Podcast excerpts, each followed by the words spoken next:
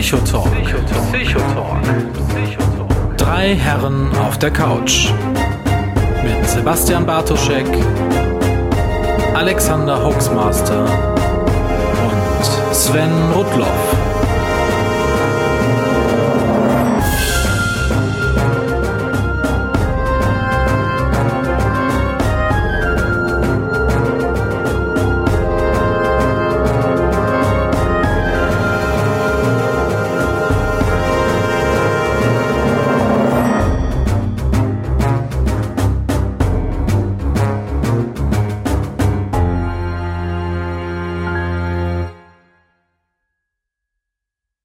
Hallo und herzlich willkommen zum fünften Mal beim Psychotalk. Und äh, weil ich ja so oft gescholten worden bin, ich würde jetzt immer hier in Hamburg rumclustern und regionale Besonderheiten nur hervorheben, ähm, möchte ich kurz vorstellen, wer heute dabei ist. Äh, aus Herne ist dabei Sebastian Bartuschek. Guten Abend, Sebastian. Einen wunderschönen, entspannten Abend. Ja, ähm, aus Düsseldorf. Ja, sich geistert du noch durchs Netz, wer würde denn aus Düsseldorf podcasten? Es gibt jemanden, nämlich unseren hoch angesehenen Sven Rudloff, den Namen Sven. Schönen guten Abend, hallo. Und ähm, äh, natürlich habe ich wieder einen Kardinalfehler begangen, denn wir haben heute einen Gast in unserer Sendung.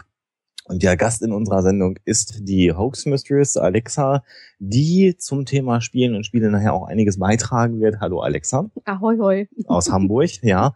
Und äh, ja, ich bin der alte Hoaxmaster, ne?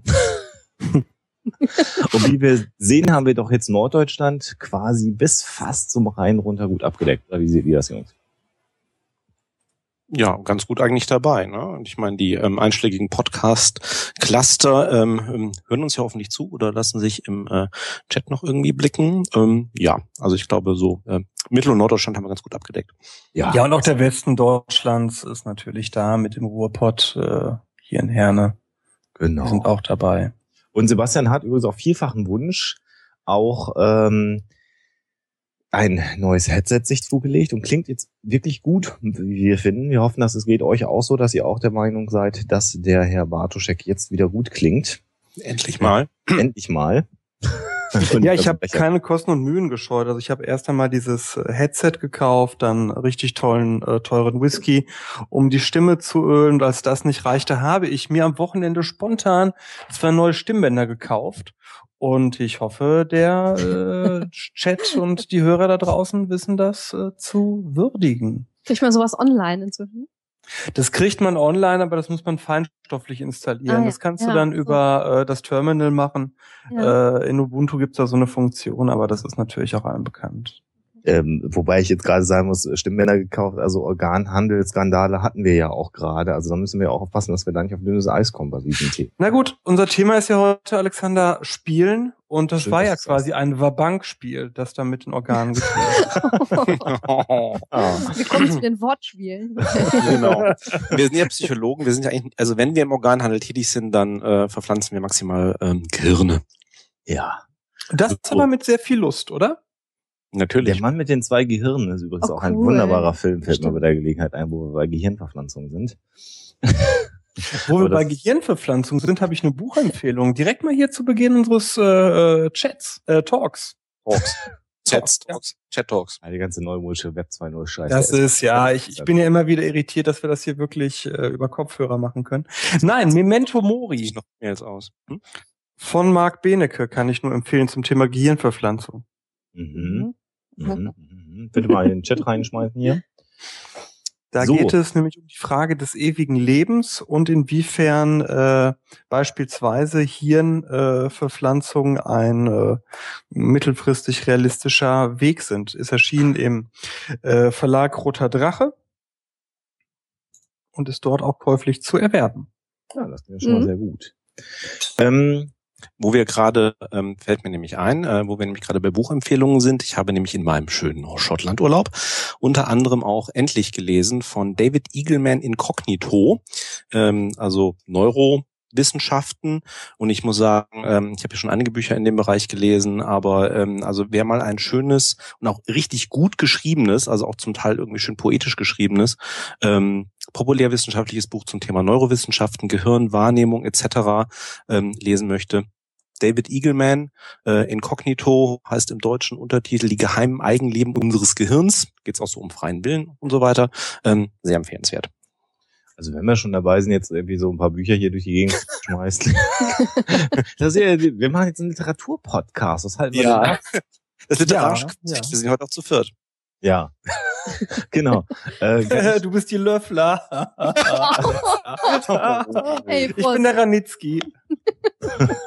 ähm, schmeiß ich mal rein, was ich so in den letzten äh, Tagen immer nebenbei gelesen habe. Ich habe das auch an anderer Stelle schon äh, erwähnt, aber wir schmeißen es mal rein. Ähm, How Apollo Flew to the Moon, wie ich finde, ein, ein grandioses Buch eines äh, Schotten, der sich die Mühe gemacht hat, ganz viele Audio-Transkriptionen ähm, von Funkverkehr und derlei Dinge der Apollo-Mission mal zur Hand zu nehmen und aber auch die Vorgeschichte. Und ähm, er beschreibt da die Technik der Mondlandung. Und das finde ich ganz spannend. Also er geht ganz weg von diesem ganzen Überbau, politische Bedeutung und so, die er nicht kleinredet. Darum geht's aber in dem Buch nicht, sondern es geht um die technischen Dinge, wie man überhaupt auf die Idee gekommen ist äh, oder wie man es umsetzen konnte, zum Mond zu fliegen. Und das finde ich einen sehr frischen, sehr schönen Ansatz. Und das lese ich immer nebenbei. Gibt's leider nur auf Englisch, aber ein, ein sehr, sehr schönes äh, Buch. So. Dann möchte ich, wir haben ja momentan Apollo-Tage, dann möchte ich auch noch mal ein Buch empfehlen, das man gelesen haben muss als Verschwörungstheoretiker. We Never Went to the Moon, äh, das eben darstellt, dass äh, die Apollo-Mondlandung nie stattgefunden hat. Ah ja, dann kann ich an der Stelle noch die Folge 23 äh, von Huxela empfehlen. Erste halbe Stunde leer vorbei. In der wir ja erklären, warum wir doch auf dem Mond waren. Ähm, das äh, kann ich auch nochmal erwähnen. Übrigens bei der Gelegenheit, ich weiß gar nicht, ob ihr es mitgekriegt habt, der Satellit um den Mond rum hat jetzt gerade ein paar Fotos geschossen, die auflösend genug waren, um die äh, sogar die Flaggen auf dem Mond sichtbar zu machen. Aber die ne? sind noch getürkt. Natürlich sind die gefälscht, aber man kann es ja mal erwähnen. Mhm. Also nicht getürkt, sondern gefälscht. Ja. Gamit. So. So. da haben wir doch die Folge mit der Mondlandung, Man on the Moon. Ja, da wir aber hier weder ein Literaturpodcast noch sonst was sind, sondern eigentlich der Psychotalk sind und äh, wir letztes Mal da schon so nett fanden, dass der äh, Sven ja so eine schöne Einleitung gegeben hat, ähm, würden wir sagen, Sven, du machst das nochmal und heute haben wir so einen leicht anderen Schwerpunkt oder du hast ihn ja selber auch vorgeschlagen, mal dir rausgesucht, ähm, und ich übergebe jetzt mal einfach das Mikro an dich. Ähm, ja, danke. Ähm, ja, anscheinend bürgert sich das bei uns ja ein, ist ja eigentlich gar nicht schlecht. Ähm, also natürlich haben wir ein Thema für die Sendung, also Spiele und Spielen, wo wir später dazu kommen. Aber irgendwie haben wir immer so die ersten ersten Minuten oder halbe Stunde der vergangenen äh, Sendung auch immer irgendwie eigentlich über ähm, Psychologie im Allgemeinen geredet. Mir fiel nach der letzten Sendung auch, weil wir striffen da dann durchaus ja auch Themen wie ähm, echte psychische Störungen, also auch wirklich, äh, wirklich heftige, bis hin zu einfach nur Verstimmung. Wir haben über Depressionen mal an einer Stelle gesprochen. Und dann ging mir so auf, wir haben es beim letzten Mal erzählt, ja, was wir so machen und dass wir eben keine Therapeuten sind. Ähm, wobei mir dann natürlich aufging, wir sollten vielleicht nochmal kurz auf das Thema ähm, also äh, ja psychische Gesundheit an sich eingehen. Also vielleicht mal mhm. so ähm, eine eine Lanze brechen für die ähm, Normalität von ähm, äh, die Normalität davon, dass es jedem von uns vielleicht irgendwann mal nicht so gut geht in der einen oder anderen Richtung. Das ist ja irgendwie so in der Gesellschaft ein ziemliches Tabuthema. Ähm, aber ähm, letztendlich weiß jeder oder kennt fast jeder äh, jemanden und hat es bei sich selber irgendwie auch schon erlebt, ähm, und ähm, Gott sei Dank kommt das ja auch so langsam so ein bisschen aus der Versenkung, dass es normaler wird, eben nicht nur auf äh, sozusagen die körperliche Gesundheit, sondern eben auch mal so auf die auf die geistige Gesundheit einzugehen. Und ja, deswegen dachte ich, das Thema vielleicht mal so ein bisschen an den Anfang zu stellen. Sehr gut. Ähm, um eben mal deutlich zu machen, dass psychische Erkrankungen kein ähm, äh, Stigmata sind, sondern genauso äh, einen anfallen können wie ein, ein schwerer grippaler Effekt oder sonstige Dinge. Mhm. Das ist ja vielleicht auch nochmal erwähnenswert. Ja, ja und vielleicht mal so eine Zahl auch reinzuschmeißen. Ne? Ein Prozent der Deutschen hat in diesem Moment, wo wir gerade miteinander äh, senden, eine Psychose. Mhm. Depressionen ist auch oft da, dabei, äh, eine der häufigsten Erkrankungen in der Bundesrepublik Deutschland zu werden, und zwar noch vor ähm, Herz-Kreislauf-Erkrankungen. Auch das sollte man vielleicht mal durchaus erwähnen. Mhm. Und dabei hast du dann ja auch relativ weit oben die äh, Erkrankung des, ähm, wie heißt das denn, des Wirbelsäulenapparats, die ja oft einhergehen mit depressiven äh, Störungen, ne? Genau. Ja, überhaupt. Ich meine, depressive Störungen sind ja sind ja sehr häufig, äh, ne, wie es wie es immer so schön heißt, ähm, ne, Komorbidität, also also auch äh, mhm. körperliche Erkrankungen, die dann eben einhergehen aus verschiedensten Gründen, dann eben auch mit Depressionen, sei es eben als direkte Folge oder eben als indirekte Folge oder Begleiterscheinung, ähm, weil die eben sehr belastend sein können. Ja, und ich finde das, was, was mich persönlich, das hat mich auch bei der Olympiade wieder entsetzt, muss ich sagen. Ähm, wir erinnern uns alle an äh, den äh, tragischen Selbstmord des äh, Torhüters. Äh, Sebastian, das, das, wird ja nur auch bei dir im Ruhrgebiet ein großes Thema gewesen sein. Ähm, ja, ich glaube, das ist aber bundesweit ein Thema, ne? Ja, davon mal ab, aber ne, so, also äh, ne, Herr Enke, wo ähm, gesagt wurde, nichts wird, wird mehr so sein wie vorher und wir müssen auf unsere Sportler achten und was da alles an an äh, emotionalem Geseiere von irgendwelchen Funktionären irgendwie von sich gegeben worden ist. Und ich habe dann wirklich nur am Rande die Olympiade die im Moment verfolgt in diesem Jahr. Ich habe ganz wenig ähm, äh, äh, tatsächlich verfolgt, habe aber mitbekommen, wie dann unsere Schwimmerin äh, ja quasi für fast wahnsinnig erklärt worden ist, als sie sagte, naja, sie freut sich über die tolle Leistung der ihrer Mitkonkurrentin, als sie dann ausgeschieden war. Und da hat man ihr quasi die geistige Reife abgesprochen. Die ist dann also über anderthalb Tage in Grund und Boden geschrieben mhm. worden, die mhm. gute Frau.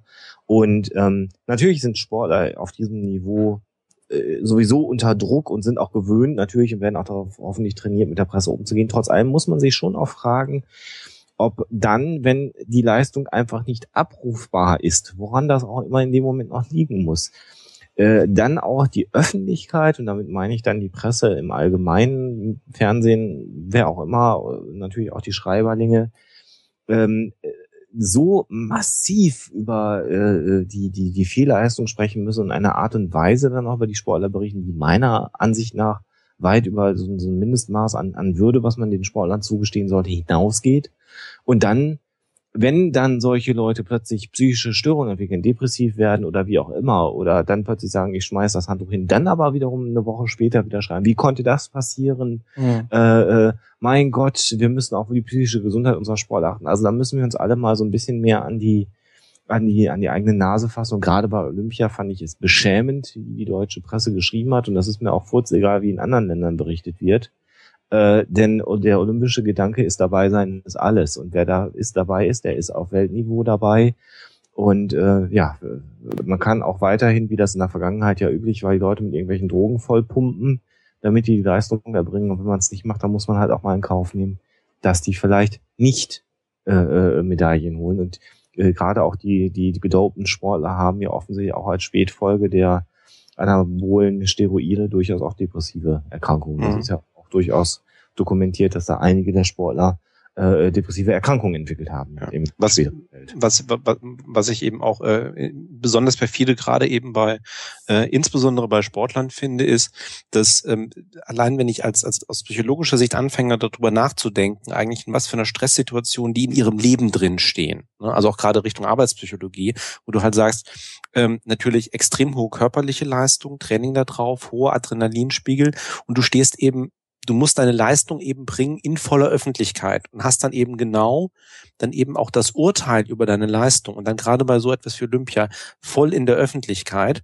Und damit kannst du vielleicht, wir wissen alle, ne, warum werden auch bei, bei solchen Wettbewerben natürlich dann eben auch besonders gute Leistungen gebracht, persönliche Rekorde eingestellt. Natürlich, weil eine, eine gewisse Aufregung, eine gewisse Anregung eben durch den Wettbewerb an sich da erst nochmal förderlich ist, was die Leistung angeht.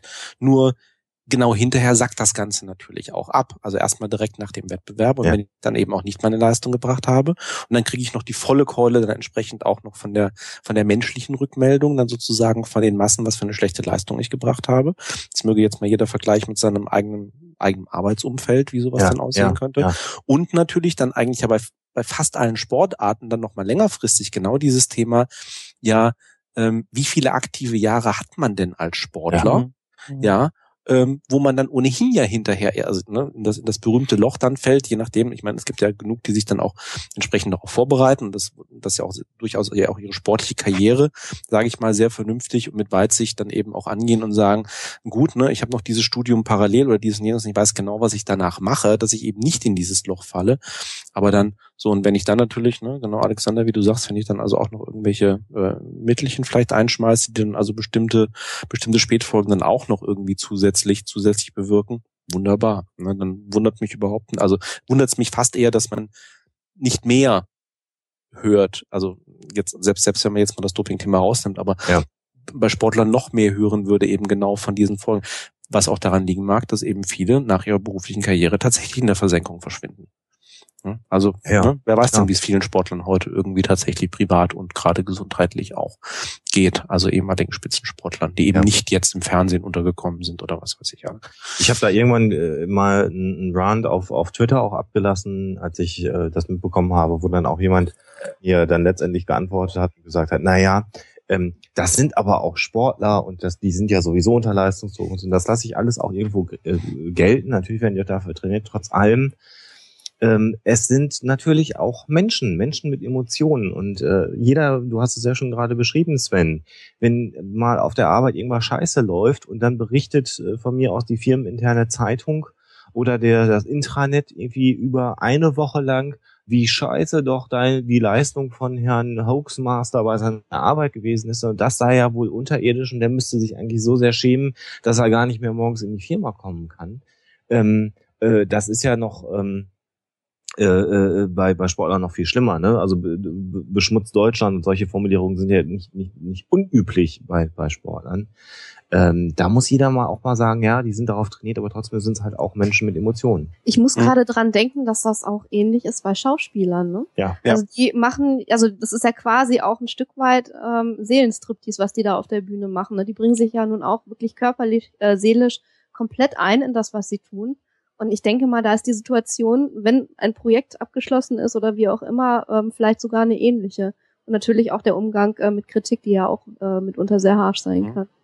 Und ich glaube, bei, bei Sportlern ist es eben deswegen so, so gravierend, weil ich ne, in beiden, gerade was ihr gesagt hat, ähm, in Unternehmen genau dieses Beispiel mit, mit der Mitarbeiterzahlung oder irgendwelche, irgendwelche negativen Sachen beitragen, wird in den meisten Organisationen nicht passieren, weil natürlich dann auch ähm, die Leute selten alleine schuld sind, sondern natürlich es dann genug andere Leute noch gibt, die sich an die eigene Fa Nase fassen müssten.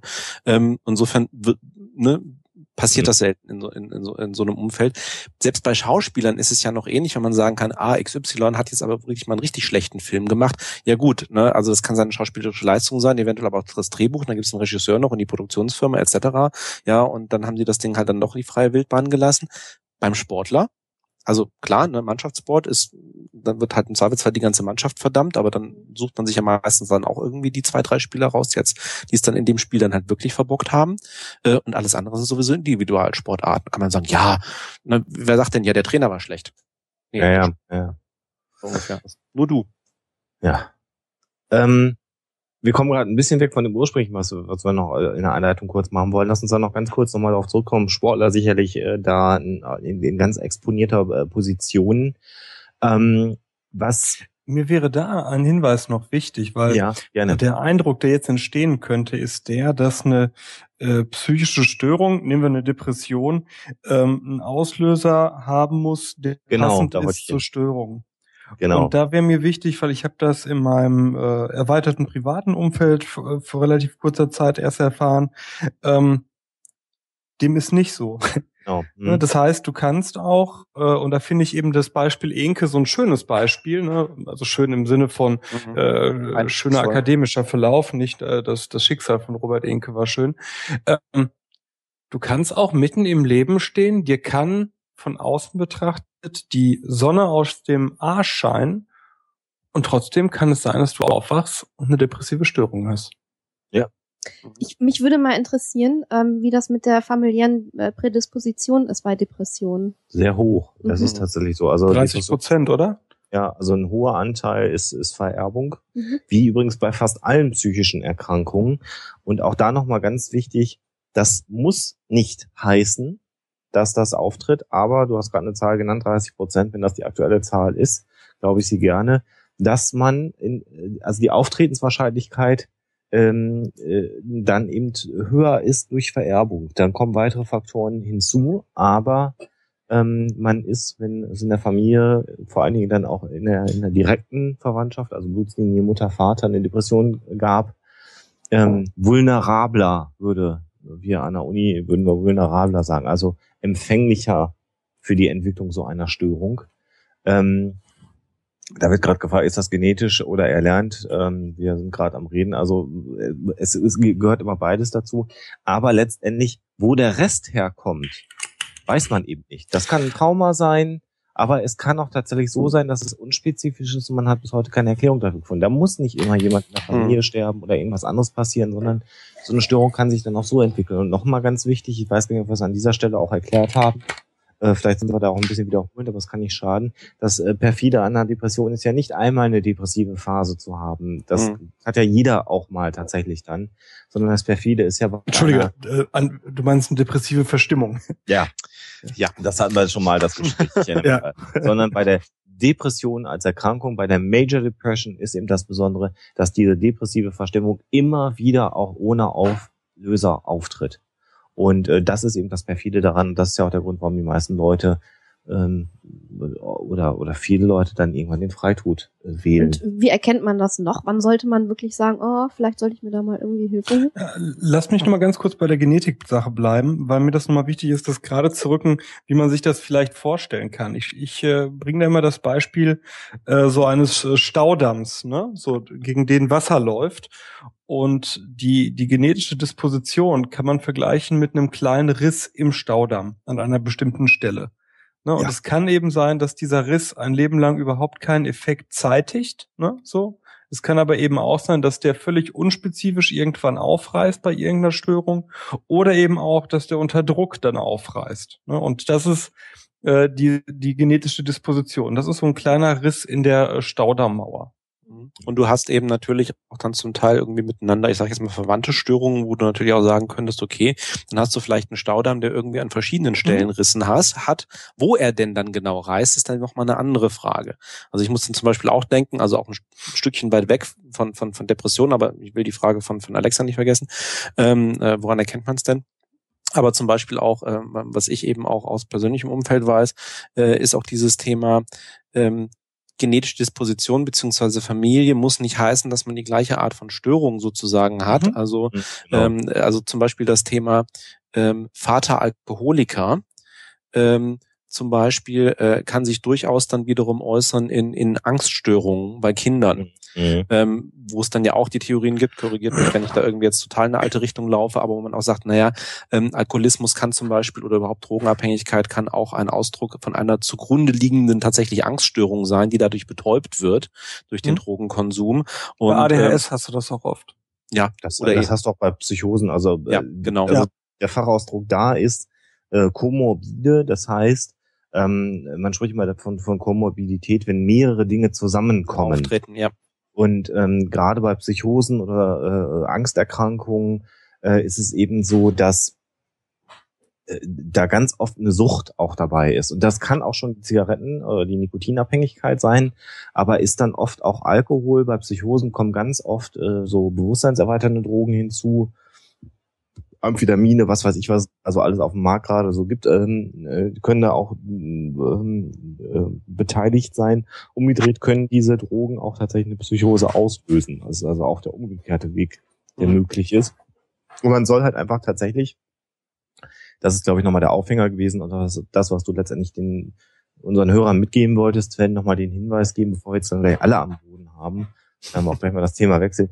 Aber ganz wichtig, Psychische Erkrankungen sind Erkrankungen wie alle anderen auch. Sie treten unfassbar häufig auf. Das Schlimme daran ist, man sieht sie nicht in der Regel. Ja, oder es dauert sehr, sehr lange, bis man Auswirkungen von psychischen Erkrankungen sehen kann. Und ähm, Menschen, die psychische Erkrankungen haben, sind weder dümmer noch zurückgeblieben, noch haben sie rote Punkte im Gesicht, noch würden sie nicht arbeiten gehen, noch sonst irgendwas. Äh, ja, sondern das sind ganz normale Menschen. Ich habe ja immerhin ein dreimonatiges klinisches Praktikum äh, gemacht auf einem essgestörten Team. Mhm. Ähm, das waren alles äh, in der Regel, ein paar Männer waren dabei, aber natürlich maximal viele Frauen, auch im essgestörten Team, die ganz erfolgreich im Berufsleben gestanden haben und äh, zum mhm. Teil auch Karrierefrauen waren, die aber tatsächlich eine massive Essstörung hatten. Und bei Essstörungen ist es ganz oft so, dass da Komorbide, da ist nicht mhm. der Begriff wieder, dann aber eine Angststörung oder eine posttraumatische Störung, das heißt irgendein Missbrauch oder auch Depressionen drunter liegen. Das heißt, du kannst, wenn du einfach mal nicht isst, wenn wir mal bei Essstörungen sind oder äh, Essbrechsucht dann betreibst, letztendlich ähm, dafür sorgen, dass deine Emotionalität auch runtergeht, weil der Körper gar nicht mehr genug Energie hat, äh, Emotionen aufrechtzuerhalten. Bei ähm, Frauen ist es zum Beispiel auch so, wenn die massiv untergewichtig sind und äh, ähm, äh, sind, dann äh, ist es so, ich muss mal das Wort komorbide, danke hast du gemacht, Sven, in den Chat reinschmerzen, Weiter, ja. gefragt, wie es geschrieben wird, ähm, dass da zum Beispiel auch die, die, die Monatsblutung aufsetzt. Also da äh, mhm. spart der Körper sich dann irgendwann den, den Fortpflanzungszyklus äh, ein, weil er dafür gar nicht mehr genug Energie hat, äh, irgendwelche Energie in Fortpflanzung zu stecken. Und das sind also auch Auswirkungen, die relativ heftig sind. Trotz allem sind das dann in der Regel schlanke Frauen, die müssen noch nicht mal schlank sein. Gerade bei den Essbrechsüchtigen muss man das gar nicht unbedingt sehen. Ähm, und äh, haben tatsächlich dann meist unten drunter liegend noch eine ganz, ganz andere Störung und äh, funktionieren erstmal in der Gesellschaft noch ganz gut, bis dann irgendwann ja irgendwas nicht mehr klappt und dann kommen sie in eine Klinik und man muss ihnen helfen. Mhm.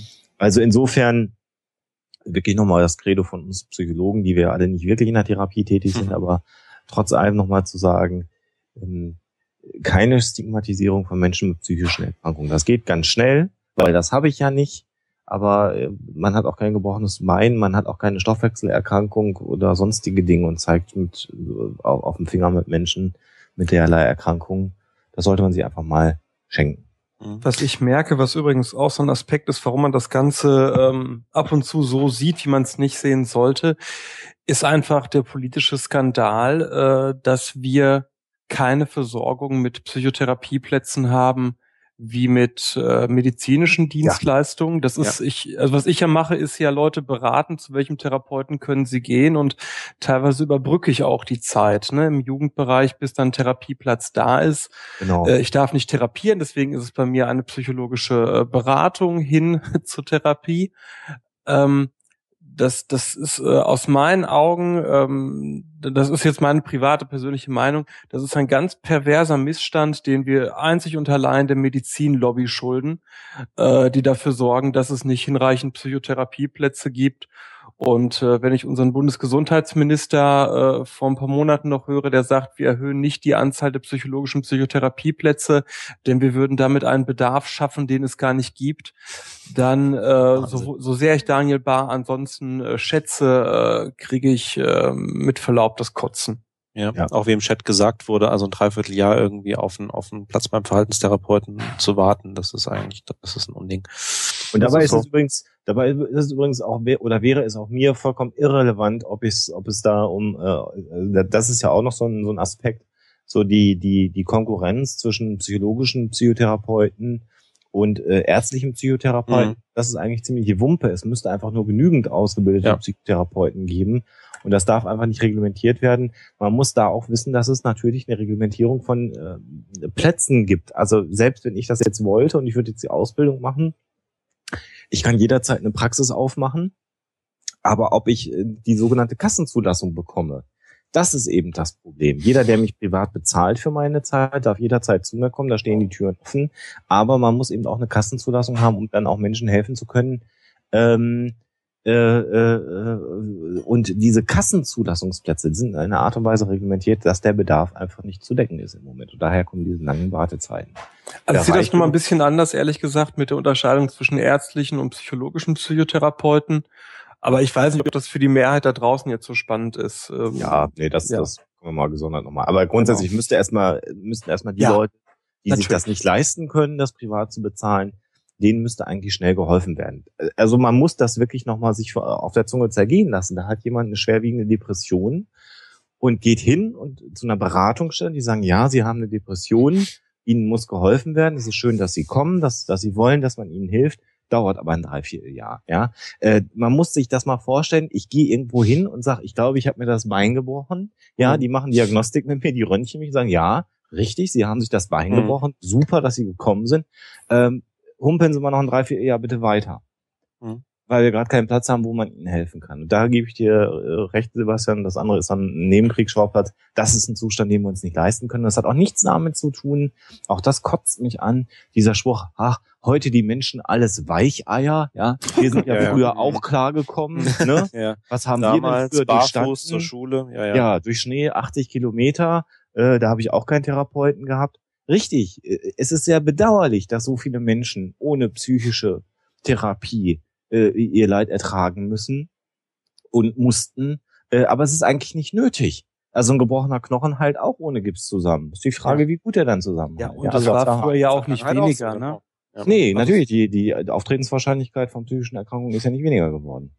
Nee, ist nicht mehr geworden. Äh, ja, ja, oder war früher nicht weniger.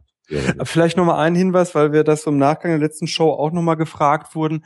Auch wenn ich keinen Therapieplatz kriege, aktuell, habe ich immer die Möglichkeit, mich oder jemand anderen wegen Selbst- oder Fremdgefährdung einweisen zu lassen oder mich selbst einzuweisen für den Fall, dass ich einen Krankenwagen rufe äh, und die dann feststellen vor Ort oder dann in der Klinik, dass keine Selbst- oder Fremdgefährdung vorliegt, werde ich in keinem Fall die Krankenwagenkosten zahlen müssen. Mhm. Mhm. Ganz wichtig. Und was man auch nochmal sagen muss, wer eingeliefert wird, wer sich stationär einliefern lässt, der muss jetzt auch nicht befürchten, dass er so heftige Psychopharmaka auf die Rübe bekommt, dass er nicht mehr weiß, wo oben und unten ist. Auch da ist man ein bisschen weiter heutzutage. Ja. Aber man ist tatsächlich dann erstmal in einem geschützten Raum. Man ist auch aus seinem Umfeld herausgenommen, was ja vielleicht auch mal ganz wichtig sein kann. Und es gibt dann Leute, die sich dann auch um einen kümmern. Ja, also das äh, sollte man, ist immer noch besser als zu Hause dann irgendwie äh, den Freitod vorzubereiten. Ja, und also auch das nochmal ganz kurz, ne? Also ich habe es gerade wieder, weil die Bahn jetzt bei Facebook ist und da viele Leute sich über Bahnverspätungen auch beschweren. Das ist alles ganz furchtbar mit den Bahnverspätungen. Aber man muss auch wissen, dass pro Tag mehrere Menschen sich von Zug schmeißen in der Bundesrepublik Deutschland. Und die meisten Bahnverspätungen gerade im Fernverkehr äh, wegen solcher tödlicher Unfälle äh, auftreten. Ja. Also der ist das deutsche, wirklich so oder deutsche, ist das eine Schutzbehauptung? Nein, der deutsche, der, der, deutsche, der deutsche Lokführer fährt im äh, Rahmen seiner Laufbahn im Schnitt 2,4 Menschen tot. Jeder Lokführer, statistisch. Echt? Das ja. hast du woher diese Zahl? Das weiß ich insofern, weil eine ehemalige Studienkollegin von mir bei einem, bei dem, bei dem riesengroßen Team der Deutschen Bahn ist, was die unterhält von Psychologen und Psychotherapeuten und ärztlichen Psychotherapeuten, die nur damit beschäftigt sind, diese Menschen äh, kriseninterventionstechnisch äh, mhm, zu begleiten. Zu begleiten, mhm. weil der arme Lokführer eines ICEs oder eines, eines Überstrecken, äh, Überlandszuges oder ICs oder auch ein Regionalbahn reicht ja schon, der hat ja keine Chance. Ja, es ist total sicher, sich vor einen schnellen Zug zu schmeißen. Da ist man tot. Punkt. Der Lokführer hat keine Chance zu reagieren. Selbst wenn er den 300 Meter vorher sehen würde, könnte er den mhm. die mhm. Geschwindigkeit ja. wieder erreichen. Und äh, das ist aber eine unfassbare Belastung, weil der Lokführer sich natürlich immer wieder die Frage stellt, hätte ich das vermeiden können? Ich habe jetzt einen Menschen getötet. Und wenn man dann davon ausgeht, dass er äh, im Schnitt zwei Menschen mindestens tot fährt und dann reden wir noch nicht mal von Kühen oder sonstigen Tieren, die so eine Lok mal mitnimmt. Auch das passiert sehr, sehr häufig, also Wildunfälle und Tierunfälle. Ähm, also das ist tatsächlich, äh, äh, wenn es eine Schutzbehauptung wäre, Sebastian, würde die Bahn damit deutlich offensiver, glaube ich, umgehen. Mhm. Weil dieser, ne, du, du, hörst nie einen Sprecher der Deutschen Bahn, der das sagt. Ja, mhm. es, ist, es sind immer Einsätze, ne? also dann würde die Bahn ja auch, auch bekanntermaßen aus guten Gründen, weil ich meine, Gott sei Dank in Deutschland ist es ja, also ähm, im, am Bato korrigiere mich auch wieder, aber äh, ist ja zumindest im Vergleich zu anderen Ländern äh, ist ähm, Gott sei Dank nicht Usus groß über Freitode auch in der, in der Presse zu berichten. Mhm. Weil man weiß, dass natürlich das eben auch so nach dem Motto, ne, äh, wir Psychologen das sozusagen dann auch wiederum als Trigger, als, als Auslöser ähm, für Leute, die sich halt überlegen, dann eben auch gelten kann, so nach dem Motto, ach ja, wenn andere das machen, dann kann ich es ja dann jetzt auch endlich machen. Mhm. Und ähm, das wird Gott sei Dank in den meisten Fällen vermieden. Insofern tut auch die Bahn gut daran, das äh, entsprechend nicht so zu ähm, verbreiten. Ja. Und jetzt zum Abschluss, ich habe ja nochmal in den Chat reingeguckt, da schreibt der Dackel, dass in vielen Köpfen noch das Bild der. Psychotherapie mhm. auf dem Stand von einer Flug über das Kuckucksnest ist. Und ähm, da kann man ja. tatsächlich sagen, das ist definitiv nicht mehr so. Und da ist auch die Frage, ob das, was in einer Flug über das Kuckucksnest dargestellt worden ist, nicht auch so eine Synthese aus ganz vielen, ganz furchtbaren Dingen ist. Ähm, also da ist man, glaube ich, weiter. Nichtsdestoweniger. War das nicht in einer Flug übers Kuckucksnest die ähm, äh, spanische Grippe? Was? Was? Äh, nicht, nicht die spanische Grippe, diese, diese, ging es in einer Flug übers Kuckucksnest nicht primär um äh, nicht psychische Störungen? Nee, da ging es eigentlich nee. um einen, einen Typen, der offensichtlich eine Persönlichkeitsstörung hatte. Man würde vielleicht von einer Anpassungsstörung zum Beispiel mhm. sprechen oder einer antisozialen Persönlichkeit, gespielt von Jack Nicholson. Mhm. So ganz genau will ich mich da natürlich nicht in die Diagnose äh, einmischen. Das wird auch nicht gesagt. Also der war halt unangepasst. Und äh, da war es dann mit, so mit Elektrotherapie ah, ähm, okay. und, und derlei Dingen. Und am Ende hat man an ihm eine Lobotomie durchgeführt. Ich verwechsel das, glaube ich, mit, wie hieß der, glaube ich, Zeit des Erwachens, den ich meine. Kann das, das sein? Wäre, so, ja, ja, ja, das, das, ja, ja, ja, ja, ja, ja. Wobei, um diese, ne? ja, ja. Äh, wobei man tatsächlich an der Stelle auch nochmal sagen muss, also Elektrotherapie, das mhm. ist übrigens, mhm. jetzt werden viele Leute schlucken, ist tatsächlich für bestimmte psychische Erkrankungen durchaus hilfreich gewesen und hat klinisch gesehen super Ergebnisse bei verschiedenen ja. Persönlichkeitsstörungen erzielt. Ähm, es ist tatsächlich wegen einer Flug über das Kuckucksnest äh, diese Therapieform irgendwann nicht mehr weiterverfolgt worden, weil man gesagt hat, das ist unmoralisch, das ist unethisch, das macht man nicht.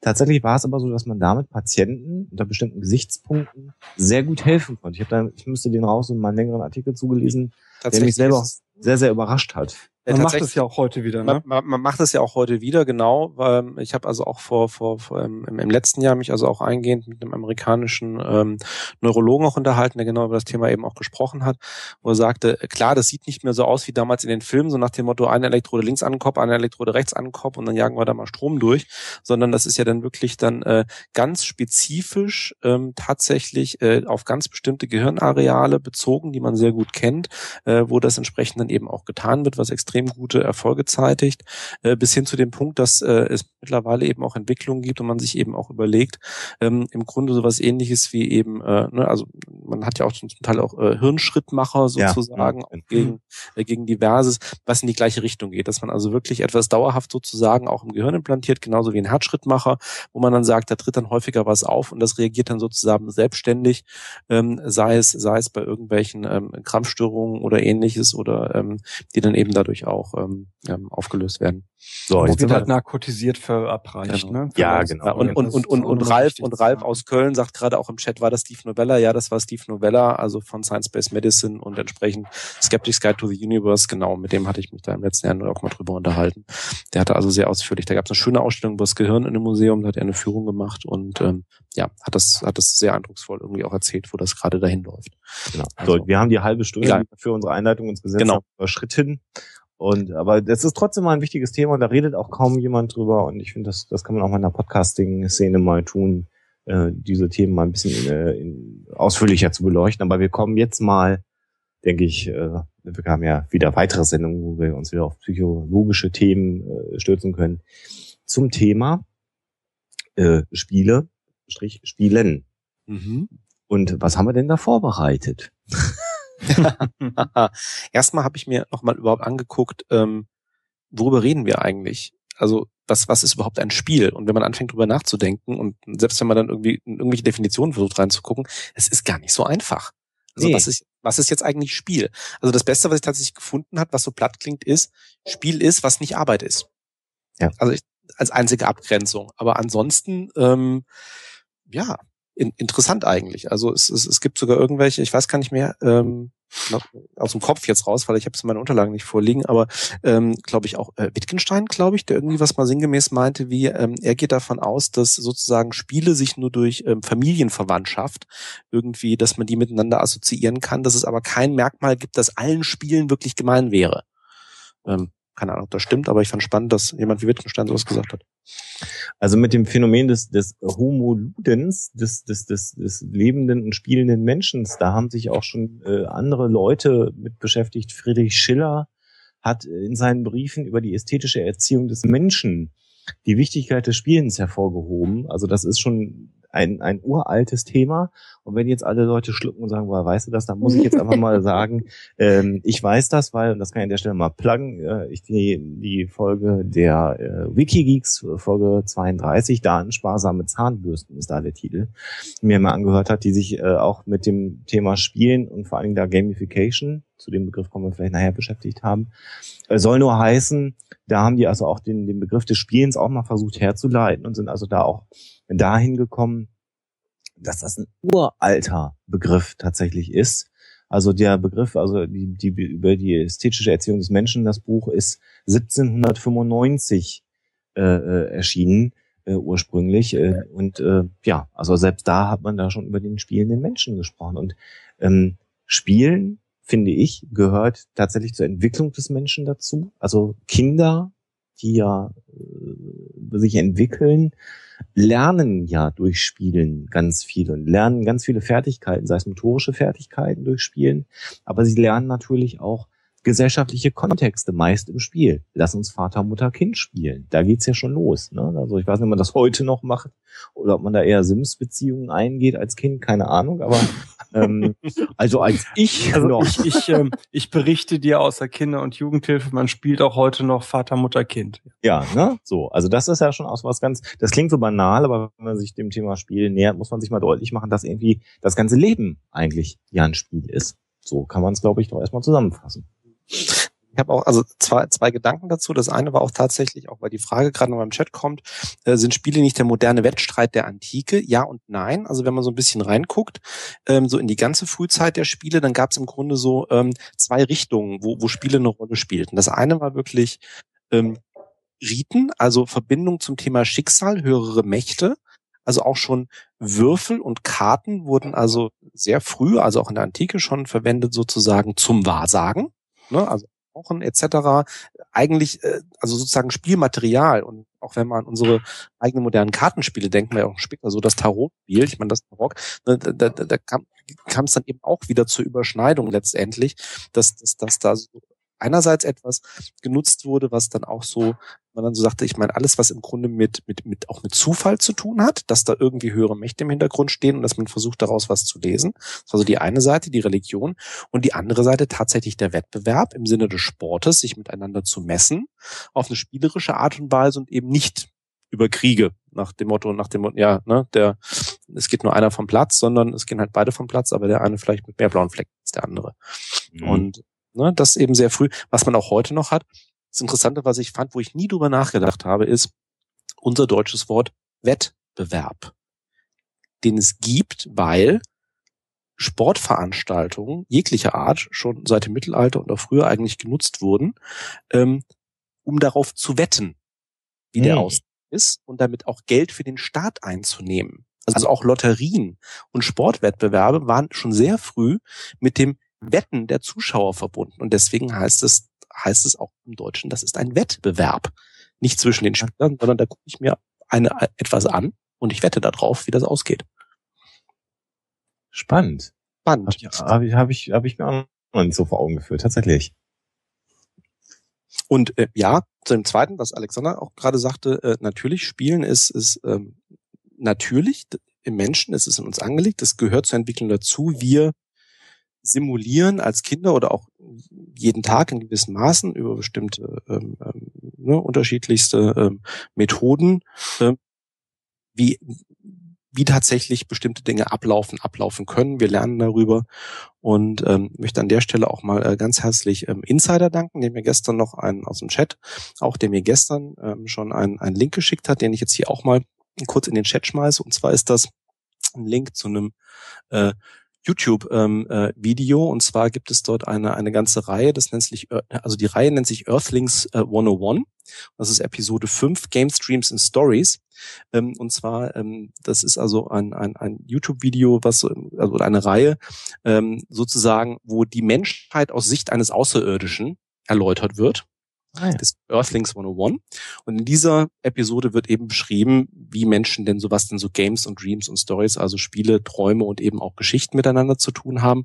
Und dort wird genau das sehr, sehr schön eben auch ähm, äh, thematisiert, äh, wo dann eben zum Beispiel gesagt wird, ähm, ähm, äh, äh, ganz kurz, einmal auf Englisch, ich mache dann, äh, um, Earthlings don't have the tools and instincts animals have to survive. Instead, nature gave them a brain and the capacity to learn and to create tools. Now, learning to survive is kind of problematic because you can't learn from experience. As soon as you experience how not to survive, you may be smarter, but you are dead. also, mhm. ne, wir haben unser Gehirn, um also zu lernen, aber wir können ne, wir können nicht, wir können nicht alles live simulieren. Das heißt, wir müssen uns manche Sachen einfach vorstellen. Und deswegen gibt es eben sowas, also Träume zum einen, dass das Gehirn also irgendwelche Sachen oder vielleicht auch Träumen simuliert, aber dann eben auch, dass wir eben Spiele und eben auch Geschichten dann eben dazu nutzen und eben Wissen weiterzugeben oder uns selber eben anzueignen, ähm, und ähm, äh, sozusagen am Modell, sage ich jetzt mal, oder eben über Geschichten zu lernen und eben nicht an, an, an realen ähm, ähm, Gegebenheiten oder Erfahrungen, die wir tatsächlich machen. Ja. Andererseits kann Spielen aber natürlich auch helfen, eine Sozialordnung zu etablieren, ne? Mhm. Also ich mhm. denke jetzt gerade, weil weil ihr äh, hebt jetzt gerade, finde ich, so schon sehr ab Richtung äh, kognitive Spielprozesse, ne? Aber wir ja. haben ja auch schon, wenn ich so an, an die äh, Grundschule zum Beispiel denke, äh, werden viele da draußen ja auch den Begriff Spaßkloppe kennen. Spaß was? Spaßkloppe. Alexander aus dem Ruhrpott sein. Okay. Ja, also wir bei uns im Ruhrpott, äh, wir bezeichnen unter Spaßkloppe das äh, spielerische Miteinander, wie, wie sagt man, ich weiß nicht, wie man in anderen Teilen des Landes sagt, wenn man sich so miteinander in der Pause kloppt aber das nicht auf Ernst macht, sondern einfach äh, quasi äh, spaßmäßig. So. Also bei uns war das immer ernst, wenn wir das gemacht haben. Echt nee, also wir haben das immer ja. so gemacht und das war schon auch so eine Sache, um so eine gewisse Hackeordnung innerhalb äh, einer einer Sozialgruppe Aha. zu definieren. Also im Prinzip, wenn du so willst, so ein bisschen ähnlich wie bei äh, äh, jungen äh, Hunden oder äh, Wölfen. ne? Und ich glaube auch, dass das, äh, oder nicht nur ich glaube, dass äh, die Entwicklungspsychologen glauben das auch, äh, dass das eine sehr, sehr äh, urtümliche Art ist, äh, um eben über nicht verletzende Konflikte, also verletzend jetzt im physischen Sinne verletzend, äh, eine soziale Ordnung untereinander auszu äh, ähm, Jetzt hätte ich gesagt kloppen, also zu, ich weiß nicht. Da bist, da bist du ja schon fast beim Live-Rollenspiel. Wie, wie geht das da auch immer so? Meint ihr das auch immer ernst? Ja, klar. Nein, eben nicht ernst. Also du machst das da wirklich auch nur, ähm, ja, da mehr oder weniger äh, äh, wenig physischen Konsequenzen, um eben genau soziales Verhalten einzuüben. Also du, du lässt schon bei so einer Spaßkloppe den anderen äh, physischen Schmerz erdulden. Aber eben nicht über die Grenze hinweg, die dann äh, ja, sag ich mal, strafrechtlich äh, relevant ja, würde. Ne, du verdrehst halt einen Arm, bis der andere halt sagt, äh, jetzt ist gut und äh, wenn du siehst, dass der wirklich genug hat, hörst du auf. Das ist, also hm. so bin ich aber nicht sozialisiert worden. Echt nicht? Nee. Wurde. äh, Wieso bei dir, Sven? Okay. Also genau, also, ganz wichtig, hier schreibt der Insider gerade im Chat unter Geschwistern. Ja, da kenne ich das. Ja, das stimmt. Da, da ist es, mhm. glaube ich, noch häufiger. Also von der Schule kenne ich es ja nicht. Ich bin Einzelkind, ich habe keine Geschwister. Tja, vielleicht musstest du das dann in der Schule lernen. Aber die anderen hatten ja Geschwister und die haben das trotzdem gemacht. Komisch. Sven, wie ist es denn bei dir gewesen? Sven war auf dem, auf dem Privatinternat. In der Schweiz. genau, da wurde dann mit Geld um sich geschmissen und wer weniger Geld hat, war weniger wert. Ging um Yachten- und Pferdepflegerin. Ich, ich, ich war als damals, damals noch Protestant auf, auf einem katholischen Numm-Gymnasium mit altsprachigem Gymnasium mit neusprachlichem Zweig. Ja, super. Und nicht in der Grundschule, mein lieber Sven. Schule. Nee, die war, ja, die war auch katholisch. Aber ähm, nee, ähm, ähm, nein, also die, äh, Achso, musste, musste, musste gerade grinsen. Ja. Ähm, nein, ähm, die äh, nee, also ich, also ich kenne das auch. Also klar, also also, also Kindergarten, Grundschule, ja klar, auf jeden Fall. Also jetzt keine keine Riesenkloppereien, aber genau. Nein, nein. Ich raschel hier gerade ein bisschen, Entschuldigung. Und was ich in dem Zusammenhang interessant finde, ist, dass es ja, und das ist eine Sache, die, die ich total spannend finde, weil ich die echt oft auch beobachten kann, dass man bei Kindern auch verschiedene Entwicklungsstufen an verschiedenen Formen des Spielens ähm, erkennen kann. Ne? Also ich beobachte das momentan bei einem äh, Neunjährigen, der, also ne, man, man sagt ja zunächst, ähm, gibt es das alleinige, also Alleinspiel, ne? das Kind spielt für sich alleine. Dann das Spiel, das Kind guckt anderen Kindern beim Spielen zu. Dann eine Entwicklungsphase, die sehr, sehr lange anhält, das parallele Spielen. Ne? Das heißt, beide Kinder spielen nebeneinander, aber nicht miteinander. Dann das assoziative Spiel. Das eine Kind spielt im Bezugsrahmen dessen, was das andere Kind spielt, aber nicht mit dem zusammen. Und dann erst das kooperative Spiel. Und das beginnt wann? Bei welchem Alter?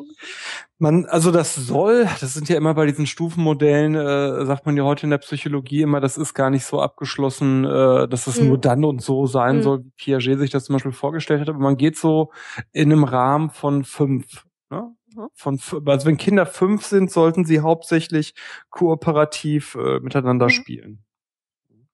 Was, was ja eben dann auch schon fast wieder Sinn macht, wenn man sagt, ne, fünf dann eben auch so ein bisschen als, als, als das Grenzalter so zwischen Kindergarten und Grundschule, ne, äh, ne so eine hm?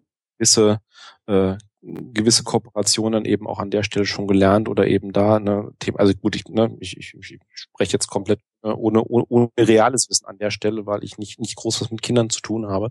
Ähm, aber ne, Thema Schulreife dann eben auch an der Stelle. Kann ich mir Ich glaube, dass Kinder unsere Zukunft sind.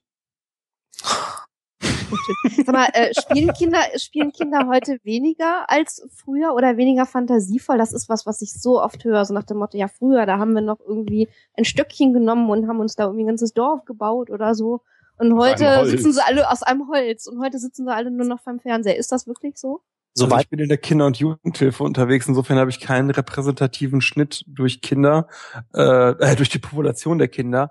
Aber was ich von meiner Frau mitbekommen habe, ist das heute nicht anders, als das früher mhm. war. Nur dass du heute seltener ein Stöckchen findest und dafür häufiger, äh, keine Ahnung, was du so draußen findest. Ich habe genau die Frage habe ich, ich weiß nicht mehr, wo es war, habe ich kürzlich was drüber gelesen, wo es nämlich genau darum ging und wo auch das, das, das Ergebnis war. Nein, das Spiel ist heute noch genauso sozusagen fantasievoll bei, bei Kindern. Die Arten von Spielen, die halt, die da sind, die halt gespielt wird, hat sich halt geändert. Es gibt halt natürlich äh, logischerweise viele Eltern, die sagen, ja, ne, ähm, wir sind damals draußen in den Wäldern rumgesprungen und planen den ganzen Tag und wie auch immer. Ja, tatsächlich Kinder machen, verbringen ihre Freizeit anders, aber nicht weniger fantasievoll. Die mhm. schon ihre, die holen sich schon ihre, ihre Lerngebungen sozusagen an der Stelle und ihre, ihr Ausleben ihrer Fantasie. Es sieht halt nicht notwendigerweise so aus, wie es bei den Eltern ausgesehen hat. Ähm, ganz interessante Randnotiz, ähm, weil man ja immer sagt, ja, heute hier nur Kriegsspiele und so weiter. Ähm, wir waren ja letztens im Museum für Hamburgische Geschichte und ähm, die haben eine super Ausstellung äh, von Räumlichkeiten ähm, vom erst also aus der Zeit des Ersten Weltkriegs bis hin dann äh, zur äh, zu den 80er 90er Jahren und äh, da war ein Wohnzimmer aus der Zeit des Ersten Weltkriegs mhm. dargestellt, wo äh, also für die Kleinen dann äh, Kriegsspielzeug aufgebaut war, natürlich Kanonen, ähm, Waffen, Soldaten etc. Und ähm, ja, wo nochmal ganz klar gesagt wurde, was man ja vielleicht auch vergisst, dass da eben auch die Jugend tatsächlich Krieg gespielt hat. Mhm. Oder die Jungs viel mehr, die Mädchen natürlich nicht. Mir ist nochmal ein Aspekt, also das stimmt, so, aber mir gerade im Chat kommt gerade der Hinweis mit äh, nicht in den Wald gehen, um zu spielen, wie das vielleicht früher war, ne? Und dass es dadurch vielleicht äh, weniger Möglichkeit zu richtig kreativen Spielen gibt. Ich habe äh, vier Jahre lang Kindertheater gemacht, ne, mit äh, fürs Jugendamt. Und wenn du mit Kindern auf der Bühne stehst und mal weggehst von deiner Erwachsenenfantasie, was Spiel bedeutet, Ne? Das ist nämlich das Perverse. Wir ja. sagen oft genug Kindern, wie denn ihre Fantasie zu sein hat. So, ne? Ihr spielt mal Räuber und Gendarm und die gucken dich an und sagen, äh, Jean was? So, ne? Wenn du die einfach machen lässt, äh, wir hatten ein total geiles Pokémon-Theaterstück aufgeführt. Ne, so. Und dann sind die abgegangen, welcher Pokémon von wo kommt. Und hier ist der äh, Pokéball und ne, bla. Und das, das ist für mich äh, auch diese Nintendo DS DS-Spiele, die ja ganz viel mit diesen Kartendecks und so weiter im Prinzip digitalisierte Formen der Kartenspiele sind, das ist alles hoch imaginativ nach wie vor und ich brauche keinen Wald, um Fantasie zu haben. Ich glaube, das ist auch mhm. genau ein ganz wichtiger Punkt. Den wollte ich heute in jedem Fall, egal was wir heute schaffen, auch rüberbringen. Ähm, der Bezugskontext ändert sich immer. Und was, äh, glaube ich, viele Leute tun, ist, sie romantisieren Kindheit. Und mhm. dieses romantische Bild von Kindheit, das muss ich meinem Kind jetzt aufdrücken. Und dabei die Bedürfnisse des Kindes äh, auch mal hinten äh, dran stellen, ähm, sondern man muss einfach schauen, wo ist denn mein Kind gerade? Und wenn mein Kind tatsächlich, und das ist ja auch entscheidend, sozial in einem Umfeld ist, wo alle ähm, Pokémon spielen gerade, was ja, da kann man sich auch drüber auseinandersetzen, ob das Sinn macht oder nicht, aber es ist zumindest schon mal so, dass offensichtlich Kinder, die mit Pokémon spielen, massive Gedächtnisleistungen aufweisen weil die Dinger sich ja irgendwie verwandeln und in, in, in, von einem ins andere und dann manchmal gab es eben 144 Stück davon und es gab eben kleinste Kinder, die alle 144 Pokémons auswendig äh, konnten. Das ist jetzt nicht so, als ob man Schiller die Glocke auswendig lernt, aber immerhin eine Gedächtnisleistung. Also das Gedächtnis wird da schon trainiert. Und wenn man da so, also entschuldige, du sagst das gerade so im Nebensatz, das ist so ein Nebensatz, den ich oft von Eltern gehört habe, der mich immer gestört hat. Warum eigentlich nicht wie Schillers die Glocke? Nur weil wir Schiller als Hochliteratur bezeichnen? Ja, wäre ich jetzt gerade hingekommen. Ähm, also ich, ich wollte halt so drauf, drauf hingehen, äh, ist aber richtig, ist ein richtiger Einwurf, äh, Sebastian, äh, darauf eingehen, dass man äh, Gedächtnis wird erstmal trainiert und das, was das Gehirn lernt abzuspeichern und die die quasi Neuronenverquickung, die sich ja formen, also das, die Verschaltung vom Gehirn, die ja beim Kind noch sich drastisch anpasst, das ist ja wurscht, was da gespeichert wird. Ob das jetzt ein Gedicht ist oder ob es die 144 Pokémon sind. Hauptsache, das Kind ist in der Lage, sich eine größere Menge von, von Daten zu merken und auch abrufbereit zu halten. So. Ähm, man kann dann dafür sorgen, dass man sagt, naja, Schiller ist wichtige deutsche Literatur, aber das ist doch die Aufgabe der Eltern, dem Kind das dann auch nahe zu bringen und nicht zu sagen, du kriegst nicht Pokémon, du kriegst nur Schiller zu lesen. Halte ich für einen ganz falschen Ansatz, weil man ja auch dafür sorgen muss, dass sich ein Kind in der heutigen Gesellschaft zurechtfinden muss, wenn es denn mal erwachsen ist. Und ich habe in meiner Vergangenheit, ich muss jetzt gerade ein bisschen renten, Jungs, tut mir furchtbar leid, aber das ist eine Sache, da habe ich heute noch im Zug drüber nachgedacht. Beim Pendeln habe ich gedacht, das muss, also Zug. Wenn du mir einen Gefallen tust, ja. Was heißt renten? Ein Rant ist ein Aufreger in, in der Internet, im Internet-Sprech. Okay. R-A-N-T. Okay. Ja. Also ich möchte mich jetzt aufregen. Jetzt hast okay. du mich, jetzt hast du mich schon wieder gebremst. Alter, wie scheiße ist das von mir? So reg dich doch einfach mal drüber auf. Richtig? So? Ja, so, danke. Äh, also was, was, der Mann macht demnächst seine eigenen Podcasts und weiß nicht, was ein Rant ist. Da muss man ja auch nochmal kurz pluggen, deinen Podcast. Was pluggen ist, weißt du aber. also, ich, ich, ich habe in letzter Zeit wieder gehäuft den Spruch gehört, äh, und da geht mir echt die Hut schon. Ich muss dann immer aufpassen, dass ich da nicht sozial unangepasst äh, bei rumkomme. Ähm, ja, meine Kinder früher, die haben dann am PC gesessen und wenn mir das zu lange gewesen ist, dann habe ich denen den Stecker gezogen oder die Sicherung rausgedreht. Was bitte? Ja, äh, und dann war auch Ruhe im Karton. Und da könnte ich, da könnte ich dann sozusagen erst er, äh, Eltern wirklich links und rechts eine Backpfeife geben, weil ich das für eine derartig äh, falsche Pädagogik halte. Was das nämlich genau zeigt, ist, wenn das gleiche Kind am Schreibtisch sitzen würde und Modelle bauen würde oder mit Lego spielen würde. Und da würde die Mutter sagen, ich will nicht mehr, dass du mit Lego spielst, ich mache dir jetzt dein Lego-Modell kaputt. Das würde kein Elternteil drauf kommen, so zu reagieren. Aber Computer gleich böse, ja. Und da kann ich mich auf ein Level stellen und sagen, ich möchte nicht, dass mein Kind sich mit Computern beschäftigt. Und das kann ja sogar sein, dass man das nicht möchte. Es kann ja auch sein, dass man nicht möchte, dass das Kind abends um 23 Uhr noch Lego-Modelle baut. Das, das, aber, mh. äh, Entschuldigung, ich muss jetzt gerade ja, zu Ende ja, reden. Okay. Äh, aber man, man, man, man, äh, ja, jeder, jeder, jeder Erziehungsberechtigte weiß, was ein Modellbau ist, was Lego ist, aber die haben alle überhaupt keinen Bock, sich damit mal auseinanderzusetzen, was ihre Kinder am PC oder an der Spielkonsole treiben. Und wenn ich ein Kind in die Welt setze, habe ich die verdammte Aufgabe, mich auch damit zu beschäftigen, was mein Kind macht. Und ich kann neue Medien, und das wird immer mehr werden, das ist total anstrengend und total schwierig.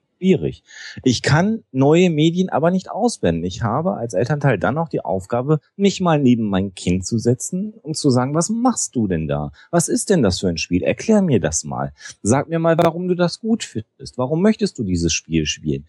Und dann kann ich immer noch dann Regeln erarbeiten, wann, wo und wie das Kind mit diesem Spiel umgehen soll.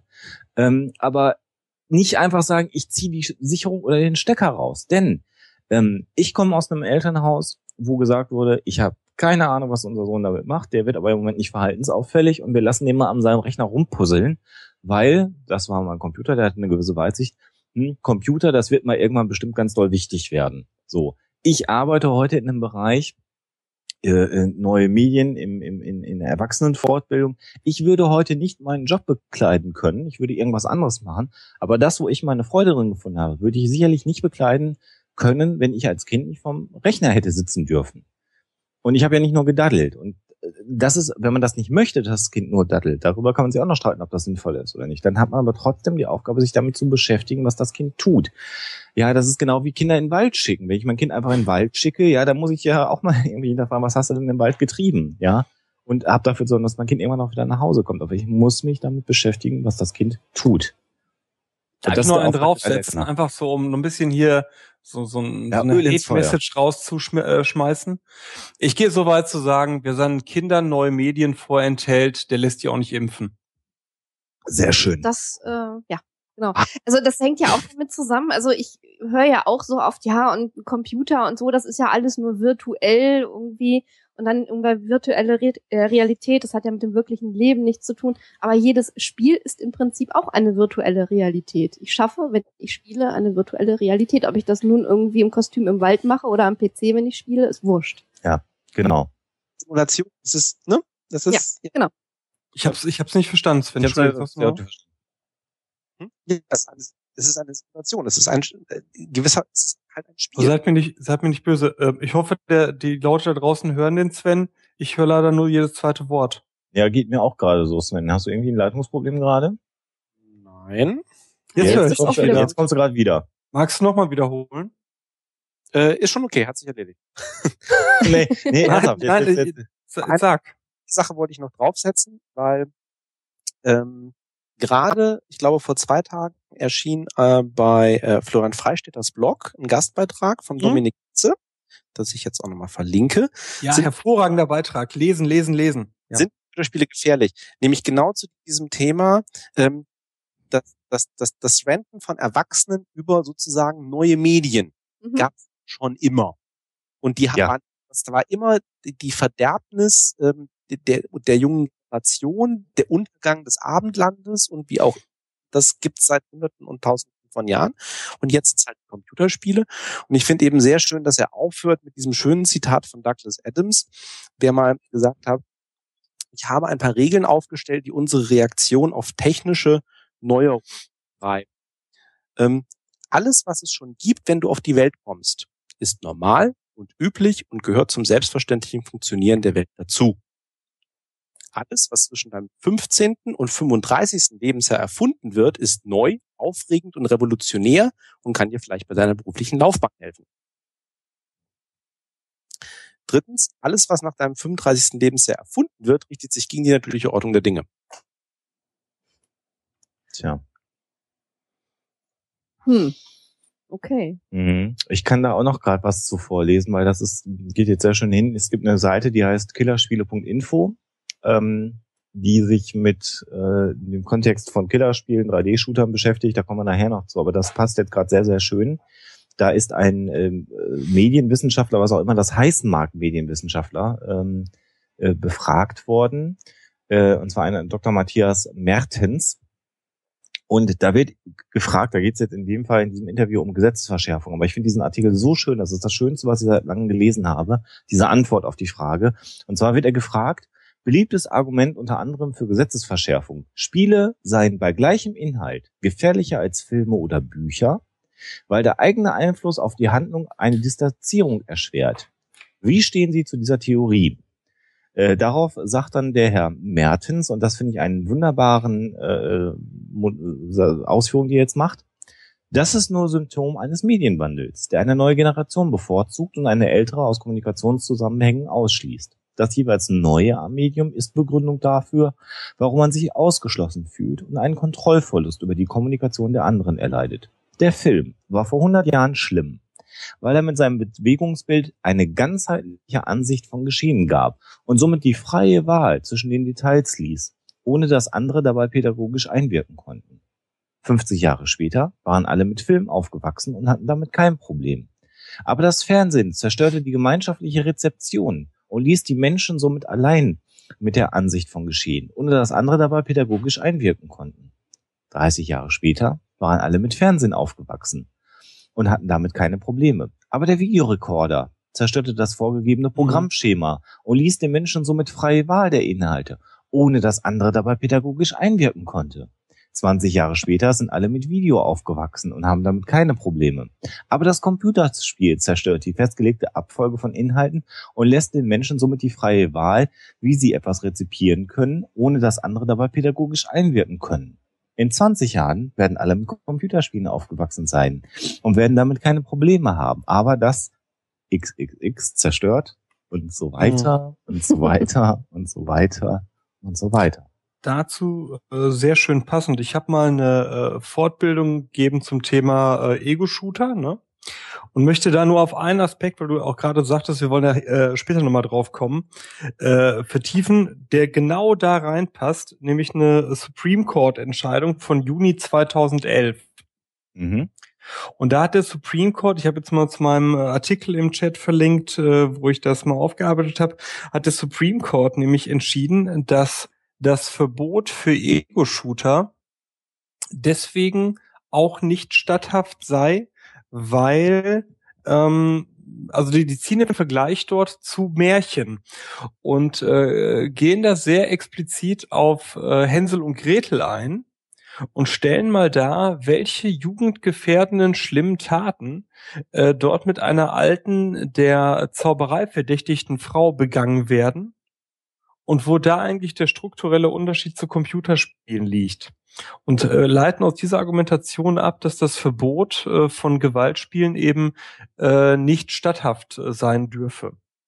Mhm. Es geht ja. um den US Supreme Court, weil gefragt wurde. Es geht um äh, äh, genau, ja. ja. Das ist ganz interessant, ne? Also weil ähm, Märchen ja durchaus sowieso ähm, sehr, sehr grausame Geschichten sind. Ne? Also da könnten wir jetzt wahrscheinlich irgendwie stundenlang drüber reden und tausend Beispiele bringen. Ähm, die machen die Welt halt äh, begreifbar und ähm, in irgendeiner Form auch äh, ja so einfach, dass sie fassbar ist. Ne? Du hast Gut gegen Böse, das Gute gewinnt immer. Äh, das ist ja in äh, Spielen ähm, ja oftmals auch nicht anders. Ne? Äh, genau, das zum einen. Und ich finde witzig, jetzt gerade im Chat zu lesen, dass da genau derselbe Fehlschluss gemacht wird, den ich in der äh, Fortbildung dann auch hatte. Da wird nämlich im Chat gerade geschrieben, ja, nee, ist klar, die Märchen sind jetzt schuld. Ne? Und der Punkt ist der, Nee, sind sie eben. Dass weder die Märchen eben, noch genau. die Computerspiele schuld Exakt. sind. Das genau. ist der Punkt der ganzen ja. Geschichte so, ja. ne? Also ich kann Hänsel und Gretel hören und äh, ähm, der netteste Mensch äh, dieser Welt werden und so wie Sven Rudloff durch die Gegend rennen. Oder ich kann äh, auch Hänsel und Gretel hören und ein richtig schlechter Mensch werden. Wie, du kannst äh, schlechter Mensch, schlechter Mensch werden, ohne Hänsel und Gretel gehört zu haben und ohne Killerspiele gespielt ja. zu haben. Auch das ist denkbar, ja. Ne? Also ich weiß nicht, ob zum Beispiel Paul Pott jemals von Hänsel und Gretel oder von Counter-Strike gehört hat. Ich ja. denke nicht. Ja. Hm. Also das ist äh, ein ganz, ganz wichtiger Aspekt. Ähm, und man muss an der Stelle allerdings, und da möchte ich auch nochmal einhaken, die Diskussion um sogenannte Killerspiele, so das, das haken wir jetzt auch mal ab, den Begriff. Wir reden ja in der Regel dann eher von Ego-Shootern. Mhm. Um die geht's ja letztendlich. Das ist ja das, was gemeinhin in den alten Medien als Killerspiel ja auch bezeichnet wird. Man muss natürlich da eine Einschränkung machen. Ich würde, und das habe ich ja gerade gesagt, ne, man muss sich darum kümmern, was Kinder, ich würde schon aufpassen und versuchen zu hinterfragen, warum ein sechsjähriges Kind einen höchst realistischen Ego-Shooter spielt und wie es daran gekommen ist. Ja, also auch da sagt dieser Herr Mertens äh, in der Frage, ob denn nicht die Gesetze so angepasst werden müssten, dass eben nicht so viele äh, Spiele die ab 16 oder 18 in Kinderhände geraten sollen, angepasst werden müssten und was man tun könnte, damit dem so sei. Und darauf ist seine Antwort, man müsste das Gleiche tun, was man in Bezug auf Alkohol und Zigaretten tun müsste. Ähm, das finde ich einen ganz wichtigen Gedankengang. Aber das also, hat man ja getan. Also da, da, das ist so eine Sache, der, ich merke, das kocht gerade in mir hoch.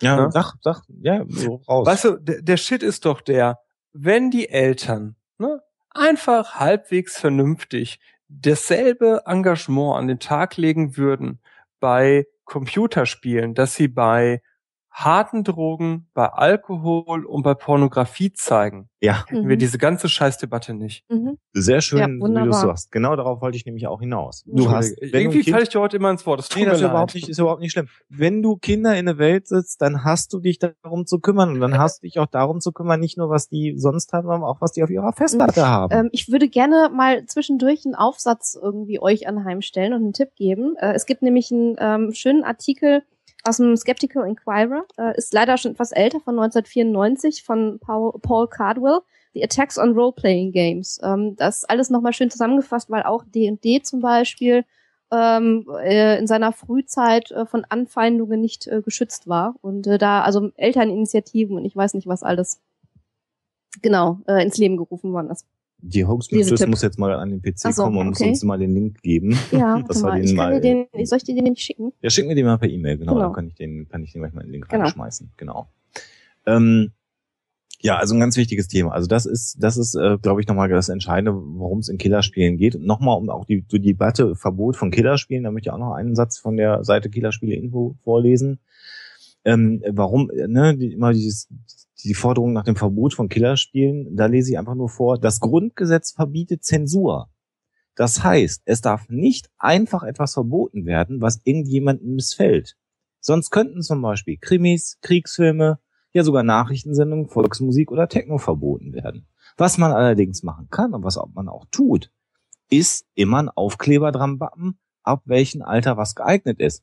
Man müsste es vielleicht bei Volksmusiksendungen machen, dass man da dran bappt, erst ab 50 oder so, dass die Kinder da nicht geschädigt werden. Ne? Aber auch das ist ähm, ähm, äh, ganz entscheidend. Also, dass man darüber nochmal äh, äh, sich darüber Gedanken macht und auch das nochmal einbringt in die Debatte, wenn es da heißt, ähm, äh, einfach hier soll alles verboten werden. Das bringt nämlich überhaupt gar nichts. Es gibt dazu ja auch psychologische Studien wiederum, ne, wo man äh, sich angeguckt hat, was passiert eigentlich mit Videofilmen. Äh, damals ging es noch um VHS-Kassetten, wenn die einen Button drauf, äh, wenn die einen Aufkleber drauf haben, äh, ab 18 oder indiziert, ne, Ja. versus wenn da draufklebt, äh, enthält Szenen expliziter Gewalt. Und der Effekt ist tatsächlich der, klebe ich drauf, indiziert, klebe ich drauf, ab 18 werden die Dinger viel stärker ausgeliehen äh, und ich, ich würde denselben Effekt bei Computerspielen erwarten, äh, wie wenn man da eine sachliche Debatte drüber führt. Wie, wie, wie immer an der Stelle. Ähm, ich muss gerade an unser Seminar denken, was wir bei Lydia Benecke mal gemacht haben seinerzeit, ähm, wo nochmal ganz explizit ähm, zur Sprache kam. Also man, man denkt ja immer im Allgemeinen und hört es auch immer wieder, dass ähm, bestimmte Bilder, bestimmte Filme, bestimmte äh, Comics, weiß, weiß der Geier was, äh, erst bestimmte Fantasien im Menschen auslösen, die dann vielleicht auch irgendwann ausgelebt werden wollen. Ähm, dass es aber vielmehr äh, umgekehrt ist, dass diese Fantasien erst quasi existieren und man sich dann eben die entsprechende äh, Darstellung bei entsprechender Disposition eben sucht.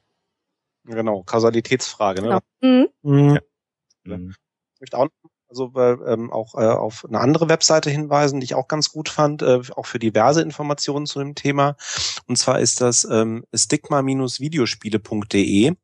Ähm, das ist ähm, tatsächlich eine ähm, Seite Band für Deutschlands Video- und Computerspiele, wo man jetzt meinen möchte, ja, ne, klar, Pro-Lobby, die aber sehr schön irgendwie genau die ganzen Geschichten, also was ist eigentlich die Rechtslage, ähm, ähm, wie sieht das eigentlich mit Spielgenres aus? Was sind eigentlich Killerspiele oder wie geht auch die Presse damit um?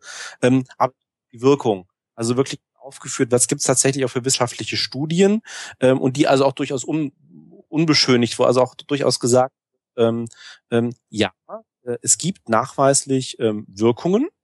Ähm, auch äh, ne, Thema machen machen jetzt aggressive Spiele aggressiv, wo man natürlich irgendwie als Psychologe sagen würde, ja, wenn ich mich natürlich in eine aggressive Bewege, um, Umgebung bewege, weckt das mir Aggressionen. Das ist so.